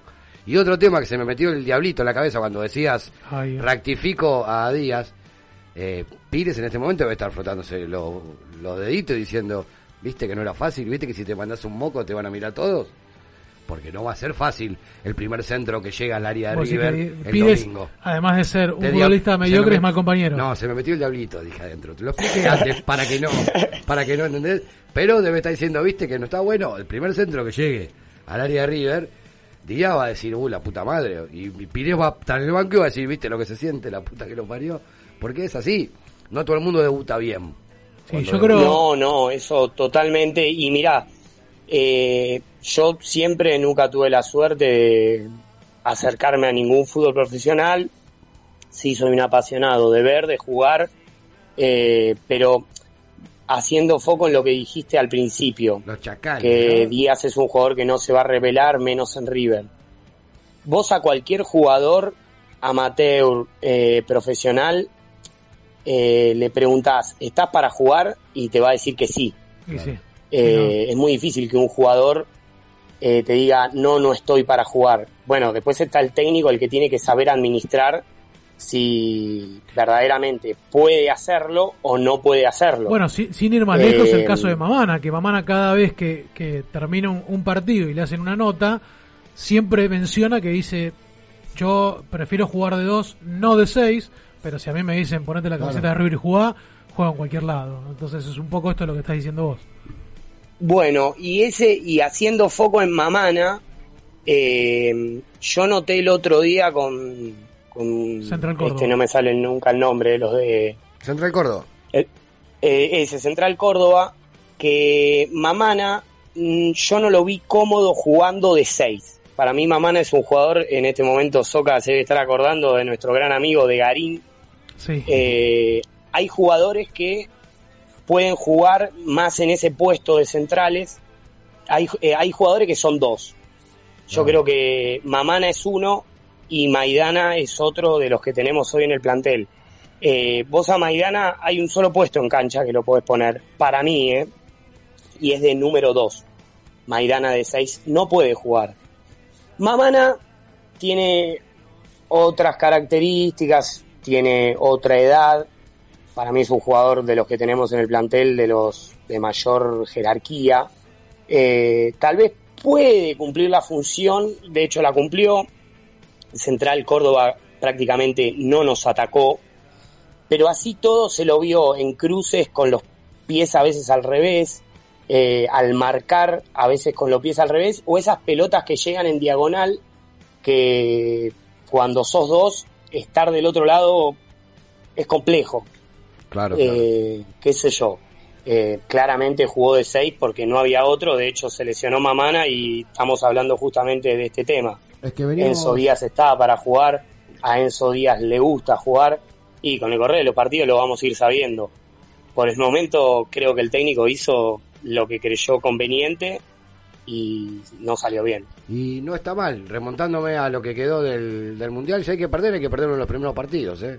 Es así. Exacto. Que la sacudida venga ahora, de visitante, como tendría, como lamentablemente tiene que ser, de local no, no, no, no vale perder para mí, bajo ningún aspecto. Somos River, no podés ni siquiera empatar de local. Y Sí, de local hay que. Eh, Todos los puntos que haya que ganar, hay que ganar. Y bueno, el que no se pueda ganar, hay que sumar. Claro, claro, por supuesto, por supuesto. Partido complicadísimo. Creo que a River le tocaron rivales de menor a mayor. Me parece que Central Córdoba fue un, par- un- un equipo accesible y se esperaba una victoria. Belgrano por ahí un equipo más formado, eh, que ya viene con una continuidad de la B Nacional, eh, un poquito más duro. Y ahora creo que nos encontramos con un rival más duro todavía que Belgrano, que es el argentino Junior de Diego Milito. Te voy a volver, Diego a, Milito, no, te voy a, volver a repetir lo que te repetía fuera del estudio. A ver. No existe mínima chance de que River pierda el domingo. No hay una mínima chance. Partido no cómodo, comodísimo. Mira lo que te digo. No coincido tanto. Vos lo decís. por ¿Cuál, un- Mario? ¿El de Belgrano? No, no, el domingo con Argentinos. Yo la verdad que no vi a Argentino jugar, pero bueno, un poco lo que dice Soca, es un equipo que viene con un técnico ya hace tiempo, tiene idea que juega. No, La primera fecha me parece que jugamos contra un equipo que Sí, pero estamos en Argentina, no puso. En la más mínima resistencia. En 30 minutos la y gente le esta hace... segunda fecha sí hubo un equipo Sí. eh, que jugó bien claro a algo y tal vez lo más lo más preocupante es que nos sacó tres puntos un equipo que no sé si tuvo la intención de, de ganar. No, le salió perfecto lo que eh, aprobó con 10 eh, Belgrano. Llegó tres veces, como dijo Sí, Maxi, hasta hizo dos 11 goles. también. Claro, increíble lo de estos muchachos. Pero bueno, ¿a qué me refiero con lo de por qué mi fe eh, y mi emoción por el domingo? Eh, lo dijo él, ¿hace cuánto que no vamos a la cancha? Más de 100 días. 80.000 personas. En 30 minutos hacemos tres goles, amigos, tranquilo. Bueno. Ojalá, Y- Mario, vamos, vamos con esa todos. Sí, muy, muy positivo, Mario. Eh, y el otro punto. Para ser positivo, es- no solo yo tengo que tener la emoción, sino los 80.000 que vamos. ¿A qué voy? Se tiene que, se tiene que caer, Eh, se tiene que caer el estadio. Yo conozco varios negativos, ¿eh? No, se tiene que caer el estadio. Mal, increíble. En el buen sentido, ¿no? Como está pasando el Over enfrente, que se Sí, está sí, que, es, que es literal, ¿eh? No para clausura, Qué no para tema clausura. ese. Oh, escúchame, te quiero sacar de esto. sé que vos sos colegiado y te quería preguntar, ¿viste el partido de Barracas? ¿Vos lo viste? El- La Sí. goleada esta no, no, no la vi, la de la última fecha. No, no, el penal que no le cobraron. Sí, sí, que se enojó Lisandro López. No, no, no, una cosa de locos. Lisandro López no. eh, Sí, Lisandro López. Una Se cosa de locos. Segunda fecha ya Eh, están beneficiando a Barracas. Por eso a, a Y qué. Barracas, e- esos son los partidos silenciosos donde tiene que ir sumando puntitos, donde tiene que ir robando. Igual fue una buena actuación de Eh, Sepúlveda. Sí, eh, Sar- terminó con Sarmiento jugó. Con Sarmiento ganó. El penal, no le cobraron un penal a Sarmiento que es una cosa de locos. Le rebota, le pega la pelota en la mano, de una, le rebota. Eh, es medio engañoso ahora con el reglamento, viste, que, que, que cambia, que no sé si se valora o no la actitud. Pero penalazo mal y no lo cobraron. Y la, la otra la otra discusión en cuestión en el partido del sábado, Pato, fue eh, el otro yerro que tuvimos, que fue el de, el de Herrera. Para mí, errores por todos lados, desde eh, el no primer despeje cuando lo pudo hacer, eh, en no apoyarse ni en, ni, en, ni en Maidana ni en Armani, en querer hacer una pasar la pelota por, la pierna por arriba de la pelota y confundirse y después el, despeje. Todo mal hizo Herrera eh, y también se puso en foco un poco supuesto de saber si hay que también bancarlo, hay que seguir jugando con Herrera o hay que dar la posibilidad de algún compañero. ¿Vos qué pensás? Y mira, puntualmente el error de Herrera, yo no recuerdo bien eh, si Maidana estaba en la línea de un posible descarga ¿Sabés hacia que- Maidana. te lo voy a decir, Pato. ¿Sabes lo que hace Maidana? Cuando Herrera pasa la pelota por arriba y se trastabilla, no termina de caerse, Maidana lo que hace es sale de adentro del área para afuera para, para ponerse como una opción de pase. Al hacer eso, pierde la marca de Vegetti. Después cuando despeja Herrera, Rojas avivado de primera lo habilita y ya mañana llega tarde que quiere empujarlo, se le pega. Aparte o sea, de- se ofrece como pase, Herrera no lo tiene en cuenta y sale toda la. Aparte, fuera de que no tuvo bien el control de la pelota, Herrera estaba a menos de un metro de la línea de cal. Pudo A haber eso hecho muchísimas que- cosas. A eso es lo que voy. Claro, por eso, A eso es lo que voy yo. creo que la opción de Armani no era viable. Al No, principio, al estaba principio muy por ahí sí, lejos. y, la- te, y arriesgás si, si tocas a, a Maidana. Obligó a Maidana a, a perder el, el punto de refer- referencia, que es el central del área, porque se tuvo que correr. eh, y era estaba a menos de un metro de línea de cal. Eh, no está mal, muchachos, hacerlo en la segunda fecha. No te estoy diciendo en un partido, no está mal, no, Hernán Díaz lo hacía, no está mal, no está mal, no está mal. No todo tiene que ser, o sea, un partido, estamos en un proyecto, esto recién arranca, va a haber errores como los hubo, pero lo puedes evitar. ¿Cómo? Mandando el respeto lateral. Suena feo, todo Mirá. decir, no, River no hace eso.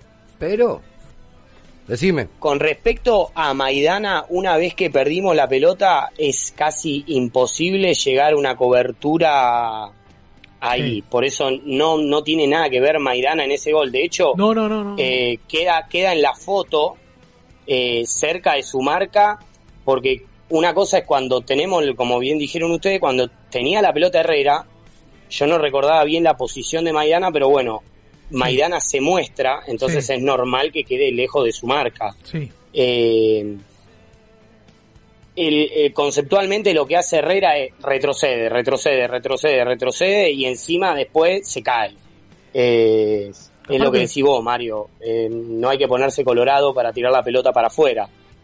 A veces es preferible eso que bueno, que lo que pasó. Aparte, Ya jugando, de visitante, todo. Herrera o no Herrera o Rojas, yo con Rojas tengo, Marcelo lo sabe, eh, es como que mm, es un jugador que todavía no me termina de convencer. Eh, la verdad que un central que meta goles eh, me parece algo muy a tener en cuenta. Pero bueno, Rojas no está jugando de central, perdió la condición de marcador central por los rendimientos que tuvo. eh, y depende de lo que quiera el técnico. Si, si tenemos, hoy hablaba con Marcelo, para que Nacho Fernández, en el lugar donde juega, necesita alguien que pase. Y, no es lo mismo que pase un jugador que tenga vocación, eh, tal vez, de ataque o característica como, como para poder sacarse un tipo de encima en velocidad, hacer un amague, en fin. Eh, terminar la terminación de las jugadas en esa zona para Nacho Fernández es clave alguien que le pase y que le pase a alguien que después sea una opción de pase. Eh, creo que con Rojas no sé si tendría tal vez eso. Eh, pero tal vez Rojas daría un poco más de contención en lo que es el tema de marcar. Es bueno marcando, eh, o por lo menos esas son sus características tal vez más fuertes, el mano a mano y cosas más comunes en un central que en un lateral. Yo particularmente prefiero un lateral primero que marque y después que me dé el plus eh, ofensivo. En el fútbol de hoy es casi imposible que no tenga un mix de las dos. Y vos sabés que bueno, me- este chico vos- vos- en, en no esto para como- de cometer errores de mitad de cancha hacia atrás y de mitad de cancha hacia adelante no deslumbra. No Sí, sé, es vos- complicado el tema que hay ahí. Vos, vos sabés que en, esto coincidimos, ¿no? De que a mí también me gusta primero que, que cumpla su faceta defensiva para después poder proyectarse y, y- y jugar en ataque. Y creo que Martín de Michelis piensa lo mismo, pero se contradice en el ponerlo Herrera. Porque Martín de Michelis llega con la premisa de que quiere el arco en cero, de que prefiere ganar el partido 1 a 0, de que los laterales mm, vayan atacando de forma escalonada, de que uno ataca, el otro se cierra. Digo, tiene un poquito el concepto de esto de, resguardarse y no ser eh, eh, tan ofensivo como tal vez lo era así Gallardo. Y con Herrera es un riesgo. es un riesgo y ¿a qué voy? River tiene un montón de volantes. River puede suplantar, yo entiendo lo que dijo recién Pato, eh, me encantó el, el aspecto que dijo de que Nacho necesita siempre gente a los costados que pasen. De- supuestamente de buen pie también como para, para poder armar una jugada. Eso lo puede hacer con los volantes, tranquilamente Nacho. ¿eh? No hace ¿A qué voy? Los defensores defienden. Para armar una base. O sea que un 4, eh, River, estamos acostumbrados nosotros que el 4 desborde y va en el centro. Y no es normal eso en ningún equipo. Eso era normal en el equipo de Gallardo. ¿A qué vamos? Los defensores, eh, una que otra jugada que al vacío pique es perfecto, porque no lo tiene en cuenta ni siquiera el, el defensor contrario lo va a tener en cuenta, ¿entendés? Que lleguen por sorpresa, no que ya esté marcado. Eso es lo que me gustaría a mí que hagan. Pato, tenías ganas de ver a Salomón Rondón un ratito. ¿Qué te pareció? Eh, y mostró que tiene que es un tipo con mucha jerarquía. Eh, habrá tocado 3-4 pelotas y una casi la manda a guardar. Eh, sí creo que los cambios que metimos eh, en ningún momento pudieron asentarse. Coincido cuando dijeron de que para mí el mejor jugador de River el otro día fue Borja y salió. Eh, había que ir a buscar el resultado y sacamos al goleador. Eh, me, me resultó raro, pero bueno, es hay que hay que darle tiempo. Esto recién arranca. No sé si River tiene jugadores o por lo menos ahora ya para jugar con dos nueves. Eh, mm, no lo, no, no lo- como que no trato de armar el ajedrez y me cuesta encontrar gente que Sí, tal vez cuando- tenga mucho y vuelta por afuera como para decir bueno eh, centralizamos acá gente del rival y vamos a aprovechar por afuera que nos va a dejar algún espacio no sé si tenemos gente con características para eso Eh, Es que no sé si creo busca que- eso, no busca eso Martín, me parece.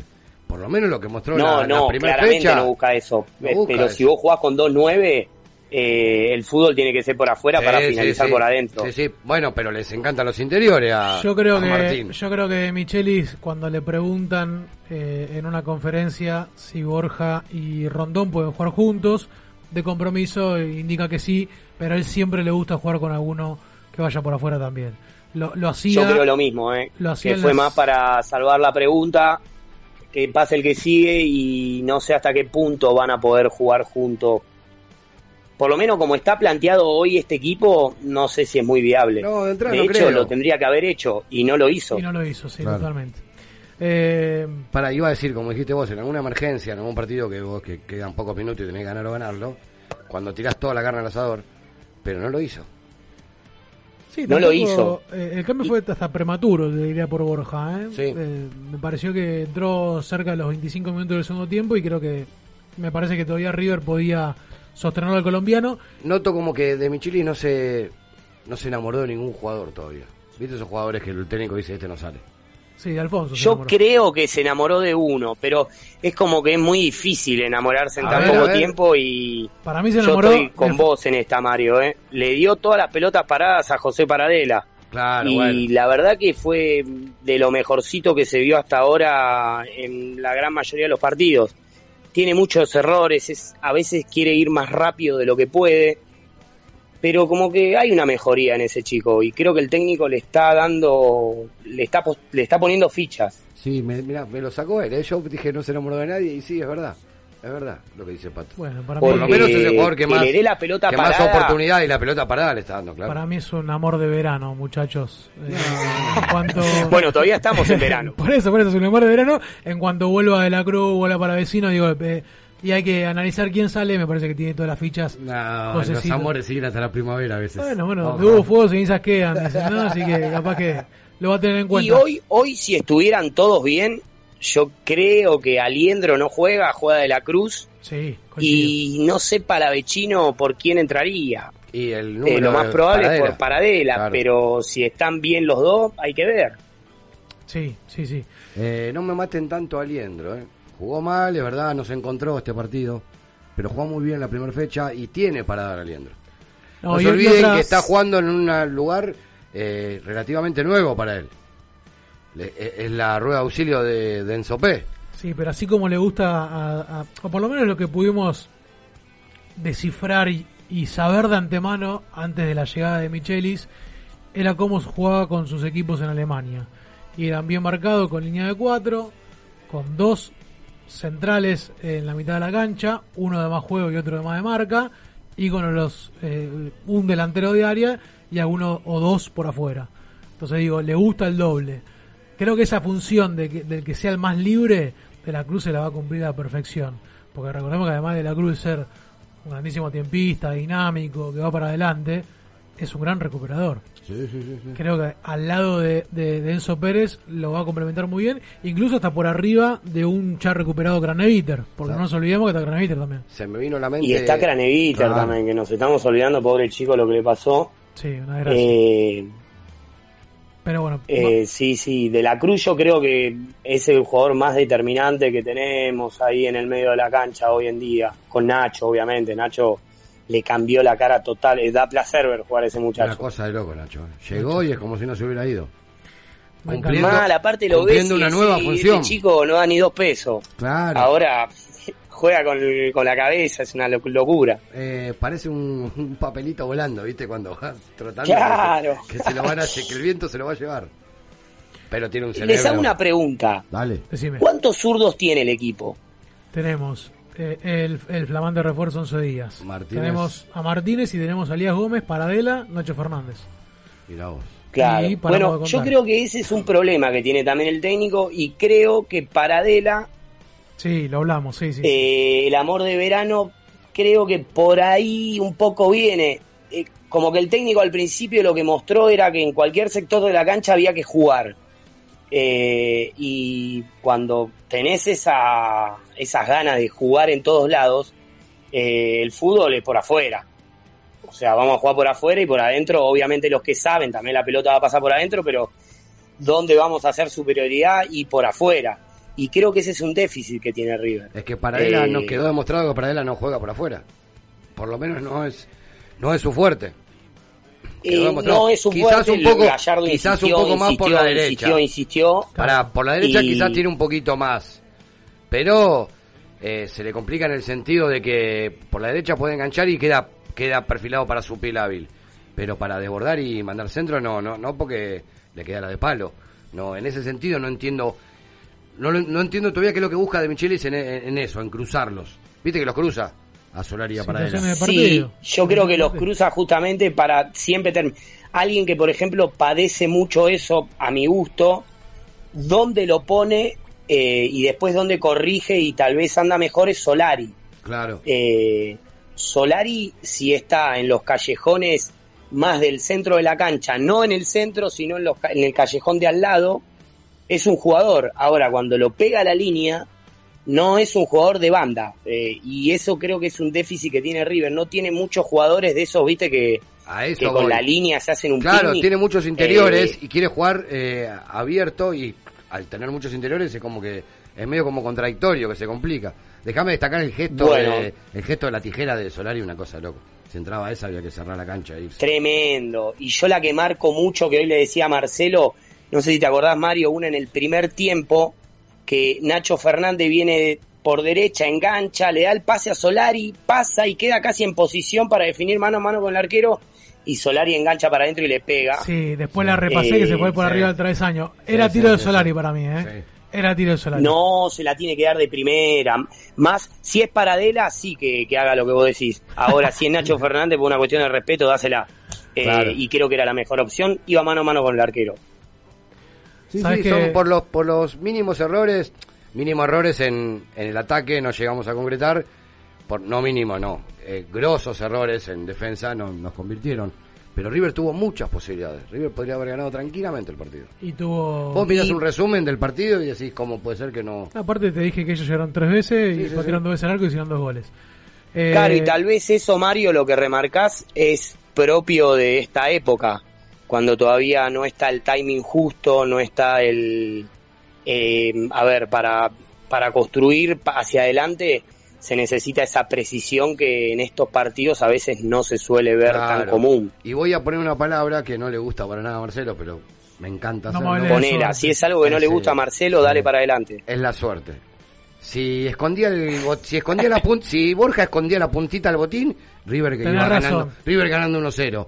Si Herrera- Herrera, Herrera si Herrera no- no- miraba a uno, miraba a uno que está en la tribuna y decía, "Toma, te paso la pelota", River ganaba. Claro, no, no, es- no es 1-0. que es poco inteligente Herrera, sino que es una cuestión de que no tuvo suerte. No, no, no, ¿a qué voy? ¿Vos viste los goles de ellos también? El gol de ellos, sí, en, en vez de levantar el brazo Armani lo dejaba pegado al piso. Armani pudo haber hecho algo más, no es suerte. Armani pudo haber tenido otra Ah, reacción diferente. Eh, pensa, sí, existe la suerte, Marce, existe. Dejala de tu lado. Buscala, buscala, buscala que existe. Los buenos y no todo equipo suerte. campeón tiene Todo que tener esa campeón, cuota de suerte. Eh, vos sabés, eh, te, te- te cambio de tema porque quiero salir de acá porque Mario me hace enojar y después me cuesta seguir. No te enojes, Marcelo. Eh, ¿no? Si no te hago enojar yo cuando hablamos, que No, te puedes enojar no. con Mario. Sabés que vamos a estar inaugurando una nueva sección ahora Sí. en el próximo bloque que tiene que ver con ídolos de River y vamos a empezar sobre todo con aquellos ídolos que son que por ahí quedaron un poquito en el olvido. Hoy vamos a hablar del grandísimo Bernabé Ferreira que seguro vas a dar fe de que te llene la cabeza con él. Eh, Sí, el otro día me cagaste a pedo, de hecho. exactamente, porque bueno, va- considero que Ey. tiene que estar Hoy en la en mi pieza, en mi pieza, me preguntaron quién es y revolví unos jotos. Perdón, eh. Bien, Pero bien. porque y me gustaría Pato Ojalá que- no esté viendo, Patito, Cecilia. Sí, sí, me- me- Con- me- ¿qui- me ¿Quién me dijo? ¿Quién, quién? Una falta de respeto. Eh, dame tus cinco, tus cinco ídolos, pero no personales, eh, no personales. Dame tus, tu- tus quiénes consideras tus cinco ídolos de Qué pregunta club? difícil. eh. Dificilísimo, por suerte Pero River. ¿cómo hago para no ponerlo Claro, personal? claro, qué difícil. No, porque bueno, a ver, eh, nosotros no vimos a la Bruna y Pero- nadie, nadie nos lo pone. A la Pero los ídolos son personales. Eh, os- vos No. solo, vos solo te interesaste en ver videos, dos en leer, cosas, son en dos buscar, cosas diferentes, Y te puede son- enamorar o no. Son dos cosas diferentes. Están los personales, yo a Quintero lo pongo entre mis ídolos personales, el número uno. Sí. Y la historia de River no está ni entre los primeros 40. Entonces digo, son dos cosas diferentes. Son dos cosas Lo mandaste al fondo. Bueno, Y mirá, yo ya abro el paraguas, porque de historia tal vez no, no sé mucho. Un amigo nuestro diría que yo no, aparte no tengo memoria, Sí, eh, que tampoco es, está muy desacertado. Eh, pero no sé, a Carrizo lo pongo. Amadeo Carrizo. Icónico. Sí. Eh, mi ídolo personal lo pongo, que es Ortega. Eh, Gracias. Eh, el Enzo también, o sea, está ligado a todas las Copas Libertadores de River, ya sea jugando, ya sea clasificando, ya sea levantando la copa, ya sea estando como está ahora en el club, está en todas. Eh, voy, a, voy a corregir sobre una, al Beto Alonso también lo pongo. Sí, Te voy a decir una cosa, te voy a decir una cosa, te voy a decir una cosa. Acabaste de decir cuatro. Acordate que no tengo memoria, ¿eh? Pará, pará, sí, no, y tampoco. Y te voy a decir una cosa. Te dije dame cinco. Abrí el paraguas de entrada, o sea, sé consecuente. Escuchá lo que te dije cinco, ya me nombraste cuatro y no pusiste ni a Gallardo ni a la Bruna. O sea que te Y bueno, pero pará. Pero qué problema tenés con los cuatro que puso No, pero a ver, Gallardo y la Bruna tienen que estar en, en en todos los hinchas de River, son infaltables. ¿Y Ortega? Bueno, dame No, seis, bueno, Gallardo pero- La Bruna. Bueno, cerramos ahí. Un debate para mí que es hermosísimo, porque eh, Por suerte River es un club que tiene... Se olvidó de Bueno, alguien que, que es increíble que no lo haya nombrado. Ramón. Ramón. ¿Cómo no vas a nombrar a Ramón? En todas las etapas Por que eso vino- le dije, qué difícil. No, No, es es imposible. cinco. Es que es muy Es difícil, claro. Muy difícil. Yo, por ejemplo, lo que les decía de Ortega, pero me pasa muy parecido con Gallardo. A mí Gallardo, cuando nosotros vivimos, nosotros tres especialmente, Dani también, eh, gente de nuestra edad, eh, Gallardo lo, vi- lo vimos mucho en cancha. Gallardo Sí. volvió cuatro veces a River. Sí. Eh, siente un amor por estos colores impresionante. A mí ya como jugador era un jugador que me, me daba mucho placer verlo, tenía la 10, ese tipo de, de Sí. posición en la cancha siempre fue de los jugadores que más Sí, me pero, gustaron. pero, pero como jugador no le alcanzaba para meterse en la pelea de entre Pero los ves, ese 10 es, otro, máximos. ese es otro tema, porque... el- Claro, bueno, ¿ves? ¿Cómo- ¿Vos lo buscas Justo lo que dice futbolísticamente Mario, o lo eso no como- alcanzaba. Lo que pasa que para mí ya era un monstruo. Imagínate ahora, todavía más. Eh, pero bueno, Es un debate hermoso. eh, me dame, necesito más. Cinco me quedo corto. Me se ve, Sí, me se ve. sí. Voy a armar algo, me se ve. Voy a armar sí, algo. sí, sí. Voy a armar algo, voy a hacer encuestas de ídolos como jugadores y como técnicos. Hay que separar, porque... No, no. Y hay cosas raras. Eh, mi ídolo de, de mi adolescencia e infancia, eh, Sergio Berti. No, bueno. Hernán Díaz me encantaba. No. Ortega me fascinó, me volví loco, no la podía creer. Hernán Díaz te la banco por el carisma y creo que... Pero a qué va, a eso voy. ¿Cómo elegís un, un ídolo? ¿Por cómo juega futbolísticamente? ¿Por los títulos?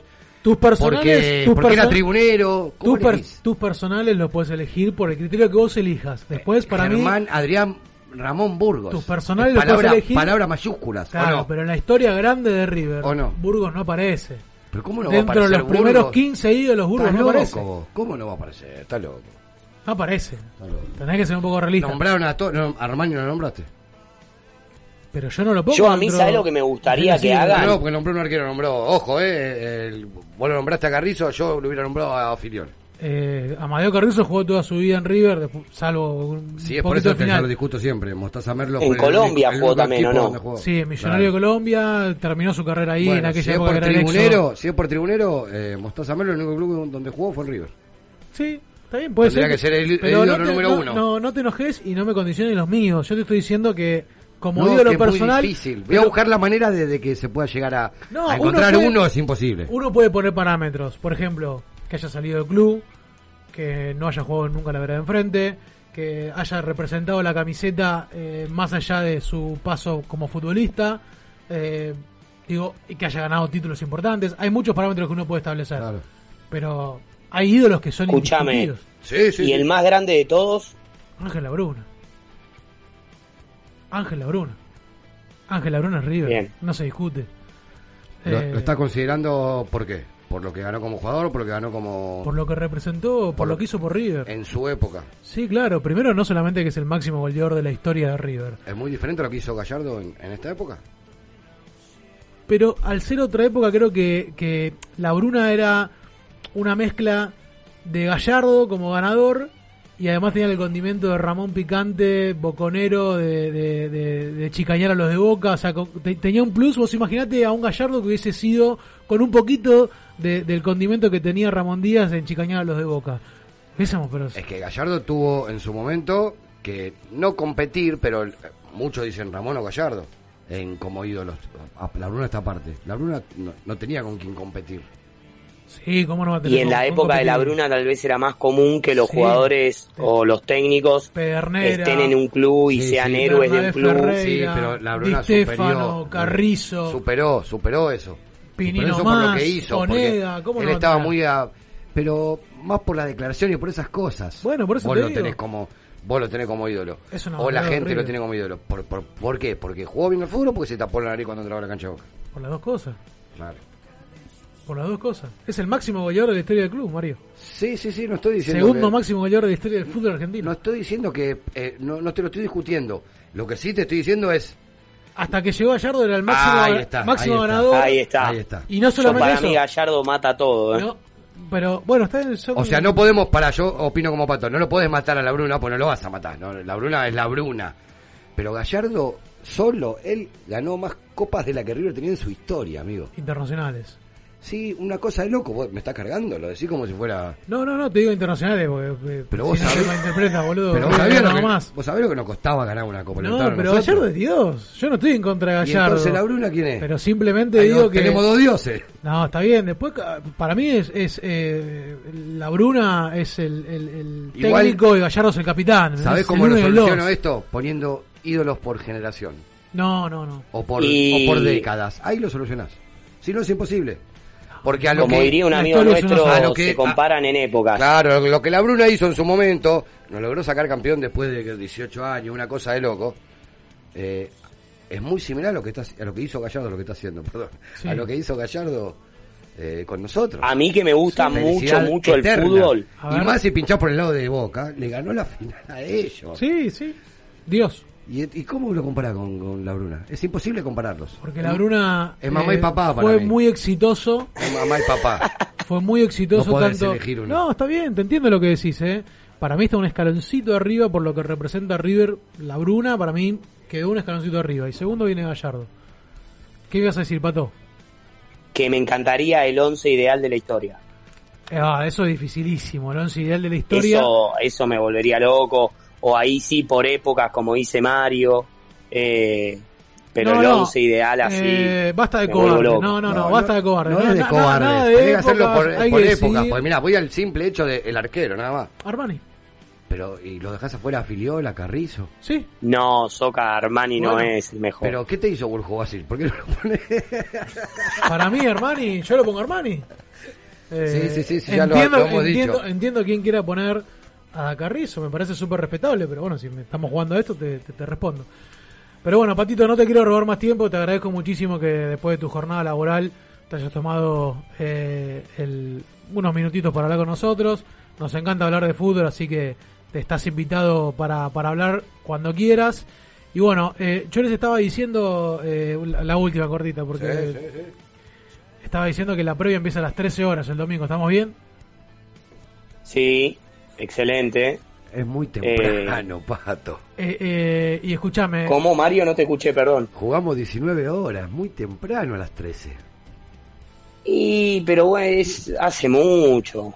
Hace mucho Hace calor. mucho. No, no, y hace mucho tiempo que. Y mucho calor también. Pinta que va a ser un día muy caluroso. No, ¿eh? no, no puedo prometer ese horario. Lo saben muy bien porque voy con la familia. Eh, estamos ahí, pero estamos ahí, te guardamos intentar- lugar. No, no, no, no, ya dije que voy a ir temprano. ¿Te guardamos lugar? Ya avisé.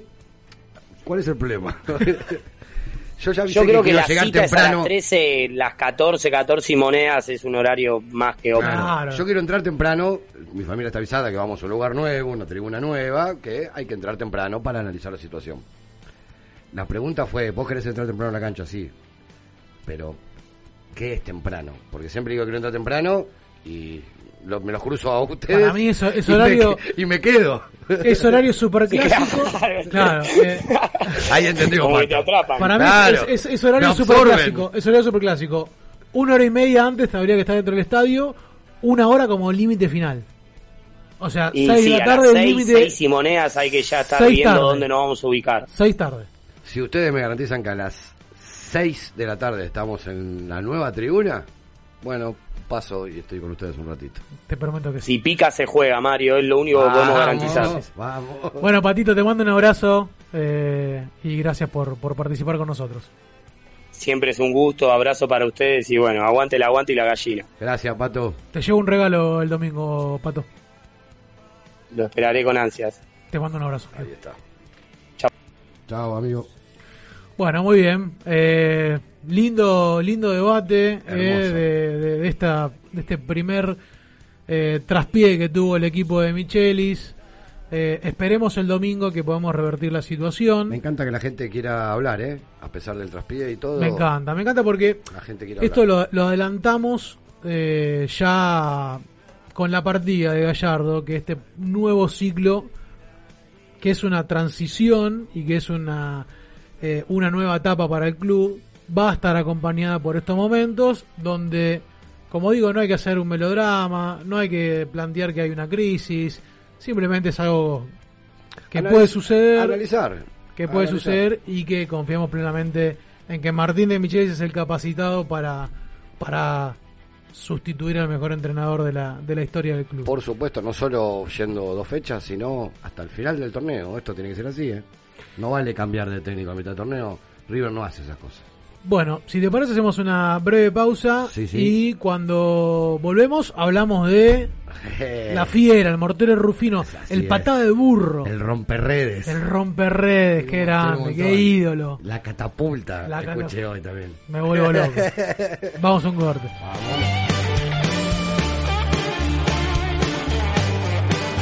Inicio. Espacio publicitario. Un espacio, un lugar rodeado de buenos profesionales y gente comprometida con la radio. Te invitamos a formar parte de la familia de EcuRadio. Envíanos tu proyecto a info@ecuradio.net. EcuRadio, dale aire a tus ideas. Desde Villa Crespo, para todo el mundo. El análisis de los partidos, la palabra de los protagonistas y todas las novedades del bohemio. El programa que te cuenta la actualidad del bohemio, como a vos te gusta. Quédate y viví Atlanta de mi vida, todos los lunes de 21 a 22 horas. Por EQ. La promoción y difusión de las marcas es todo. Por eso, ofrecemos una amplia gama de ofertas para tu emprendimiento o pyme. Somos una radio con difusión nacional e internacional. Nosotros, junto con tu empresa, crecemos. Envíanos un mail a info.ecuradio.net con el asunto Pauta. Ecuradio, tu emisora. Te presentamos un mundo nuevo en la radio online. EQ no solo es una emisora, es parte de vos, es tu emisora. Dale aire a tus ideas. EQ Radio. Contacto 3972-5561. Aire arroba ecuradio.net. Facebook Ecuradio Face. Twitter Ecuradio.net. EQ Radio, tu emisora. Los viernes de 17 a 19 horas a la hora del mate. Let Me In te espera con la mejor compañía de la mano de Ezequiel. Prendete a la radio.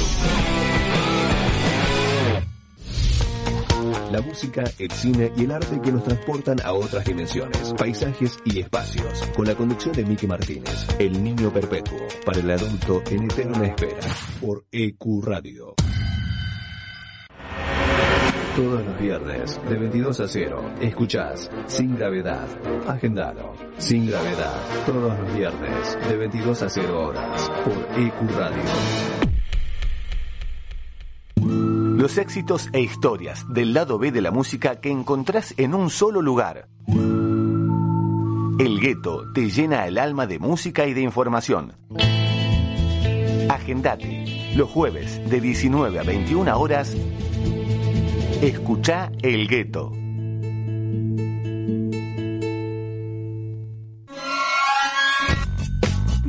Te olvides, envíanos tu proyecto a info.ecuradio.net y forma parte de este mundo. Dale aire a tus ideas. EQ Radio. No te agarres más la cabeza y sacate todas las dudas del mundo del derecho. Todos los viernes de 19 a 20 horas, escucha Hacer oído. por EQ. Desde Villa Crespo, para todo el mundo. El análisis de los partidos, la palabra de los protagonistas y todas las novedades del bohemio. El programa que te cuenta la actualidad del bohemio, como a vos te gusta. Quédate y viví Atlanta de mi vida, todos los lunes de 21 a 22 horas. Por EQ. La promoción y difusión de las marcas es todo. Por eso, ofrecemos una amplia gama de ofertas para tu emprendimiento o pyme. Somos una radio con difusión nacional e internacional. Nosotros, junto con tu empresa, crecemos. Envíanos un mail a info.ecuradio.net con el asunto Pauta. Ecuradio, tu emisora. Todos los viernes, de 22 a 0, escuchás Sin Gravedad. Agendalo. Sin Gravedad. Todos los viernes, de 22 a 0 horas, por EQ Radio. Un espacio, un lugar rodeado de buenos profesionales y gente comprometida con la radio. Te invitamos a formar parte de la familia de EcuRadio. Envíanos tu proyecto a info.ecuradio.net. EcuRadio, dale aire a tus ideas.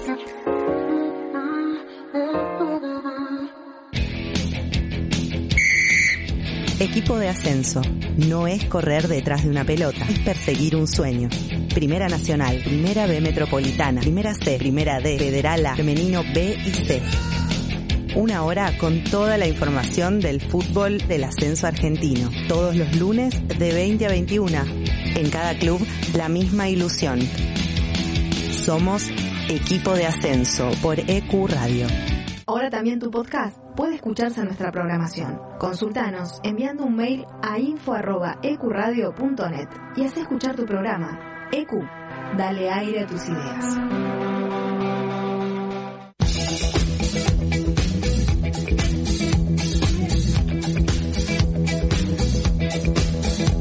Los miércoles de 20 a 22 tenemos un plan. Viernes de 17 a 19 horas a la hora del mate. Let Me In te espera con la mejor compañía de la mano de Ezequiel. Prendete a la radio. Un espacio, un lugar rodeado de buenos profesionales y gente comprometida con la radio. Te invitamos a formar parte de la familia de EQ Radio. Envíanos tu proyecto a info.ecuradio.net. EQ Radio, dale aire a tus ideas. Los éxitos e historias del lado B de la música que encontrás en un solo lugar. El gueto te llena el alma de música y de información. Agendate. Los jueves de 19 a 21 horas.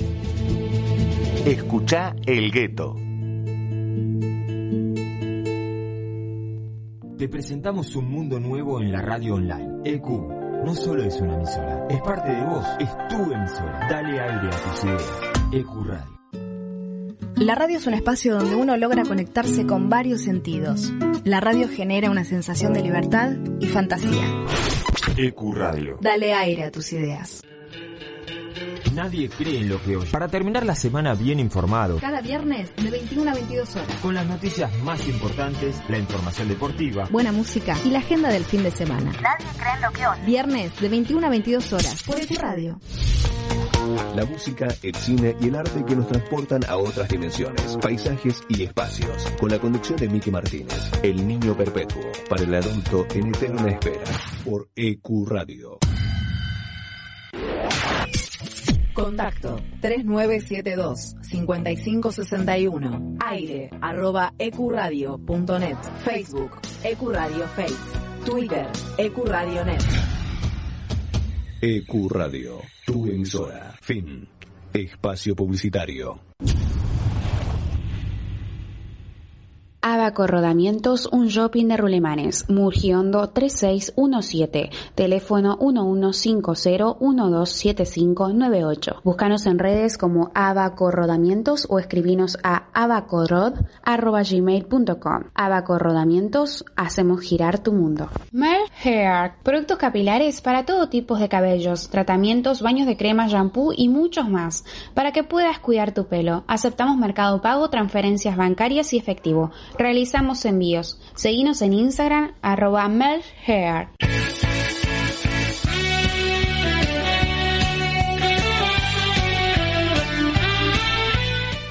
Bueno, muy bien, empezamos el último bloque de La Voz de Herencia y como digo vamos a estar inaugurando una nueva sección que tiene que ver con recordar eh, ídolos de la institución, un debate que termina siendo hermoso porque, bueno, cada uno tiene sus argumentos para sostener a tantísimos jugadores que pasaron por la institución, glorias que cada uno por lo hecho tiene su, su granito de arena en, en la historia de River. Pero bueno, vamos a empezar hablando hoy de Bernabé Ferreira, que cuando hacemos este juego, ¿no? De decir, dame tus cinco ídolos, eh, o tu top five de quiénes son los máximos ídolos de la historia del club, en mi criterio no debe faltar Bernabé Ferreira. Por ahí muchos, sobre todo eh, gente joven, contemporánea, eh, no lo conocen o lo escucharon nombrar muy a- a la pasada de quién fue Bernabé Ferreira.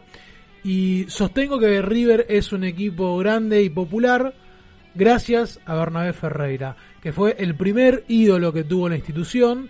Eh, llegó a River allá por el eh, 31, 30, 30, 31. 1930, en... ¿Por qué arrancamos con él? Vamos a ir hablando de varios ídolos. Eh, eh, agarró justo la época de cuando termina el amateurismo y arranca el profesionalismo. Por eso lo consideran, lo consideran uno de los primeros ídolos de River. A eso es lo que vamos. Aparte de lo que, de lo que es, hizo un loco hermoso. Yo siempre que leo sobre esta gente, eh, lo trato de poner en la realidad de ahora. Eh, ¿Cómo sería ahora? Sería un loquito hermoso. Totalmente. Eh, a ver, ponga- pongamos en contexto, Bernabé Ferreira, eh, de, Rufino, De Rufino. provincia de Santa Fe, llega a su primer equipo popular, después de haber pasado por algunos equipos regionales, a- a- al Tigre de Victoria, el Matador, donde ya empezó a, a- a mostrar sus condiciones como futbolística.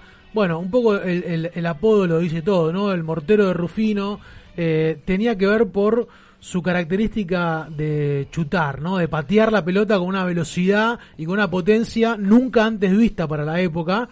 Eh, y en Tigre empezó ya a demostrar estas condiciones, lo cual puso a River en órbita para poder este, comprarlo en sus primeros años en el profesionalismo. River hasta ese momento había obtenido solamente un título en la era del amateurismo. Del. No era todavía el equipo popular que es hoy en día. Estábamos en aprietos porque el último título de amateurismo lo ganan ellos y el primero del profesionalismo también.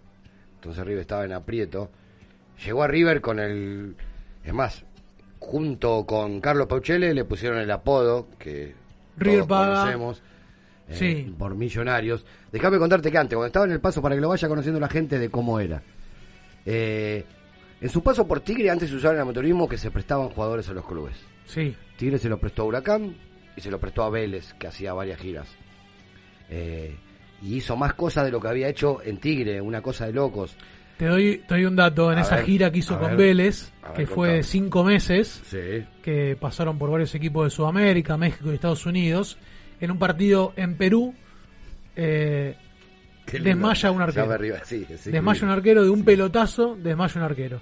El mito cuenta la historia que después finalmente, cuando estaba en River, también hizo lo propio que le quebró las manos a un No, arquero no. independiente. Sí, sí. Cuentan que cuando desmayó a este arquero de un pelotazo en el estómago, los desmayó al arquero. Cuentan que después con la delegación va al hospital, lo ve y el arquero le dice, hey, la próxima vez que va a patear así, avíseme. Dice que continuando la gira, se volvieron a cruzar. y le avisó. Le dijo, mira, pues ahora. Y le hizo el gol igualmente. Y lo de Independiente es increíble. ¿Eso sabe cómo fue? Eh, era tan grosso este muchacho que una marca de cigarrillos hizo un concurso. Eh, el arquero que lograba eh, sacarle el invicto, no a River, eh, eh, a Bernabé, que Bernabé no haga un gol. Sí. Eh, no era que River gane o no gane. La que- revista Caras y Caretas Claro. daba una medalla de oro. que Bernabé no haga el gol, eh, este muchacho independiente, no me acuerdo quién era el arquero, se lo atajó el penal, pero le quebró las dos muñecas. Sí. Lo, lo premiaron para, loco. Dicen fuera de joda que a 200 kilómetros por hora viajaba la pelota. eh, para poner un poco en contexto quién fue Bernabé Ferreira. Es el único jugador de la historia del fútbol argentino que tiene más goles que eh, partidos jugados. Tiene 188 partidos, marcó 201 goles, eh, un promedio de más de un gol por partido. Eh, como decimos, es el único de la historia del fútbol argentino que lo tiene y es el tercer máximo goleador detrás de, del paraguayo de Independiente, que no me acuerdo ahora cómo se llama, Angelito Labruna, y bueno, tercero es el eh, Bernabé Ferreira. Llega River, como decíamos, cuando en aquella época River paga una fortuna que son 35 mil pesos, eh, más la cesión de un futbolista que era Emilio Castro, y, y después compra también a Peuchele por 5 mil pesos más, y por eso se gana el mote de millonarios. Eh, op- Escuchar la anécdota. Eh, 38.000 les paga River a Tigre y le da una prima de 10.000, que con eso fue que Bernabé fue hasta. volvió a Rufino y le compró la casa que tanto soñaba la madre con esa prima. 48.000 pesos en total. En ese momento fue una cifra récord mundial en el fútbol. No hubo equipo en el fútbol Que pagar una pagara eso lo que pagó River. Eh, lo comparaban en ese momento, escuchá, en 1932. Eh, 11 autos Opel. Los autos Opel en ese momento. ¿Qué te 11. podías comprar con ¿Qué te podías 35.000 comprar con pesos? eso? Ahora no sé cuánto puede llegar a ser, eh, pero si en ese momento fue así, una cosa de loco. En el mismo año 32 River salió campeón. Le dio el primer campeonato de- del profesionalismo. eh, el Malevo, un crack pero pero indiscutido, una, una cosa loca. En ese campeonato eh, creo que hizo cuarenta y pico de goles, 44 goles. 44 goles en 31, eh, perdón, 42 goles en 31 partidos. Y te pongo un dato: Bernabé Ferreira jugó desde el 31 hasta el 39, que por una lesión claro, lo castigaban tanto, le pegaban tanto que eh, terminó teniendo problemas serios en sus rodillas. Para que la gente entienda, en ese momento no había canillera, él no usaba vendas. Y la única manera de tenerlo era darle, darle, darle, darle, darle. Eh, No lo cuidaban Muy corto, a los, a 30, a los 30 se retiró, 30 y pico se retiró. Y mira, los goleadores de cada torneo en la era profesional de River, Bernabé Ferreira fue el goleador en el 32, en el 33, en el 34, en el 35 y en el 36. Fue el primer goleador que tuvo River en un torneo local en el año 32, que es donde obtiene su primer título en la era profesional y donde marca estos 42 Bueno, goles en, el 31 partidos. 32 marcó 42. El segundo, eh, ahí no me acuerdo el nombre ahora, uno de ellos era. Barallo. Barallo, 20 había marcado. Bueno, 22 goles menos, una, una cosa impresionante. ¿Y por qué decimos que eh, River se hizo popular eh, gracias a Bernabé Ferreira? Fue el primer ídolo que tuvo el fútbol argentino.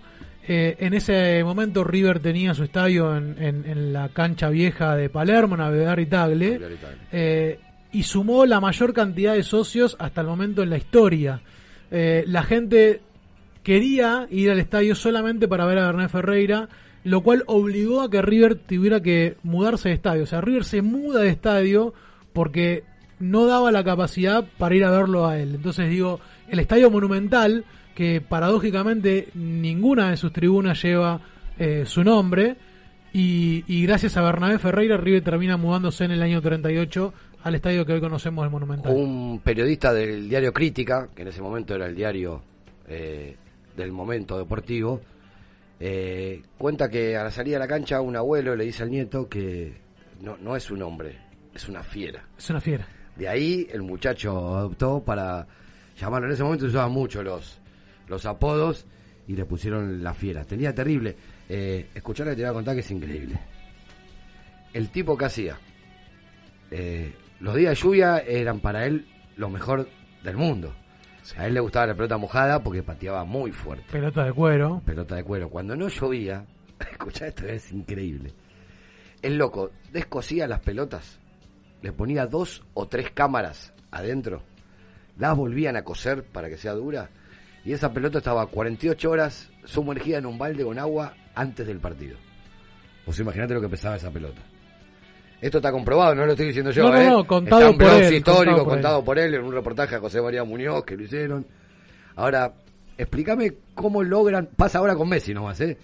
O sea, era todo para él. Porque, por ejemplo, a un, un compañero de, de Bernabé, ¿cómo pateaba la pelota? Te iba a costar, no tenía la patada que tenía él.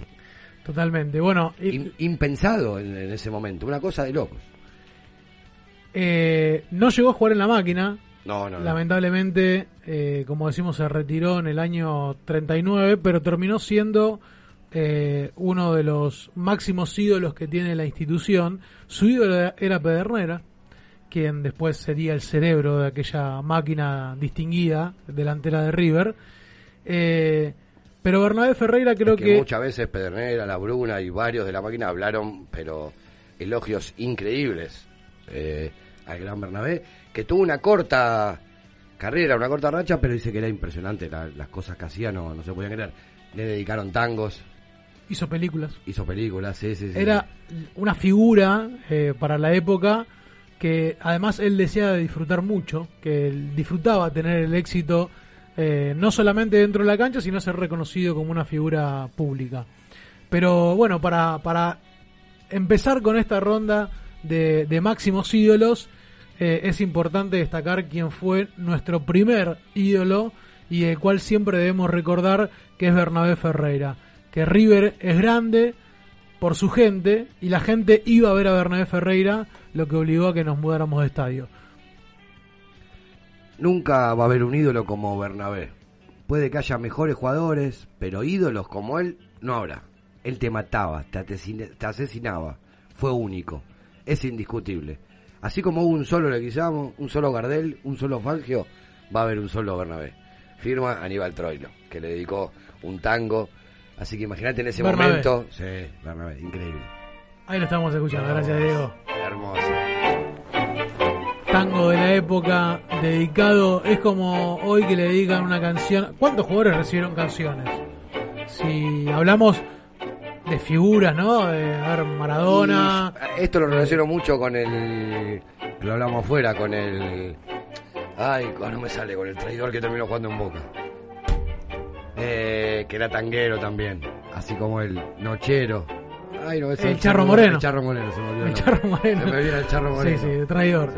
Exactamente. Escuchá, atajar un chumbazo de Bernabé con la de cuero y sin guantes, porque en ese momento no usaban guantes, era peor que pegarle al hielo con la mano. Imagínate una bolsa de rolito, No, pegarle con la no, mano. no me quiero acusar. Firma Amadeo Raúl Carrizo. Imagínate lo que era. Carrizo, otro de los que eh, lo ponen como su máximo ídolo, ¿no? Jugadores que. Eh, Carrizo, ver cuántas figuras de River llegó a ver a lo largo de su historia. Y, y sostiene que Bernabé Ferreira fue el máximo ídolo de la institución. Increíble. Otro gran historiador dijo, River era como el Santos de Pelé. El Santos con Pelé valía una cosa y sin Pelé valía otra. Bueno, yo pienso lo mismo de Bernabé Ferreira con River, decía. Algo muy similar. Eh, River levantó. La fundación, en lo que es el profesionalismo de River, eh, eh, tiene un nombre apellido de Bernabé Ferreira. Es así. Es así, es como dijiste vos. El club que lo hizo más popular, iba gente de cualquier cuadro a verlo porque era increíble. El chabón te garantizaba tres goles mínimo por partido. No, el promedio de goles era, era Impresionante. era impresionante. Y ustedes recuerdan, eh, si no fue el año pasado o en el 2020, que el Bayern Múnich cortó una racha de 85 partidos haciendo goles y que tenía eh, la esperanza de alcanzar al River de la década del 36 y del 39, que ha logrado 96 juegos este, convirtiendo goles. Bueno, esta fue la época de Bernabé Ferreira, Claro, como claro. decimos, prometía un gol por partido. Eh, aquel River que estaba el Charro Moreno y Bernabé Ferreira como, como los máximos goleadores. Bueno, como en esa época sucedía mucho, se retiran temprano los jugadores. Así que treinta y pico de años creo que tenía que ya se retiró. 30 años tenía. Eh, contaban que tenía algunos problemitas económicos. Sí, con terminó el, trabajando en el club. con el juego y algunas otras cosas. Muy de la época, muy Muy, de la de la época. época. Muy la de la noche, la noche. Sí. Y terminó siendo tipo guardia de seguridad así de la cancha de tenis, de pelota paleta, durante creo que 10, 12 años en el club. Así que eso es bueno porque le da le da por lo menos un retiro o algo. Sí. Yo qué sé. Así que bueno, el rompedor de arcos falleció en 1972 a los 63 años. Por supuesto, tuvo su velatorio en el Hall de River, en el mítico Hall de River, y sus restos están en el cementerio de Rufino, como corresponde. La Fiera, el mortero de Rufino, el Niato. Eternamente. El de El. Le decían porque decían que tenía cara de boxeador. Había practicado sí. boxeo también. Pero bueno, eh, repasamos entonces la historia de River, la rica historia que tiene. Hoy empezamos con Bernabé Ferreira. Ya tengo eh, al siguiente para la Ya próxima tenés al semana. siguiente, Me encanta esto. Me Y encanta esto. quiero hablar de Pinino Más. Muy bien. Sí, sí, que es el sí, segundo máximo goleador de la historia de River, detrás de Angelito Labruna. Eh, también poco reconocido, o si no, de algún viejo socio vitalicio que, que te puede nombrar un poco de lo que fue Pinino Más, pero otra de las gran- grandes glorias que tiene la institución. Mario, no tenemos más tiempo. Ya que están pocos escuchando, ojo, eh. No tenemos más tiempo. Ojo que por ahí Eh, sacamos el pepino. Bueno, bueno, ¿por qué no? ¿Por qué no puede ser? Ojota. Eh, así que nos tenemos que despedir, Mario, Así con es, así es. la tranquilidad de que el próximo fin de semana nos estaremos dirigiendo al Estadio Monumental, con la ansiedad que nos genera Qué lindo, qué lindo. de que pasen los días para volver a encontrarnos con nuestra casa. Y bueno, esperemos que sea con una victoria, Mario. Ojalá la resaca me dure hasta el lunes. Me encantó. De alegría, por supuesto. Bueno, y como terminamos siempre el programa, en honor a nuestro queridísimo Dani, no se olviden que esta pasión Es un grito de corazón. Chau, Chau. chau.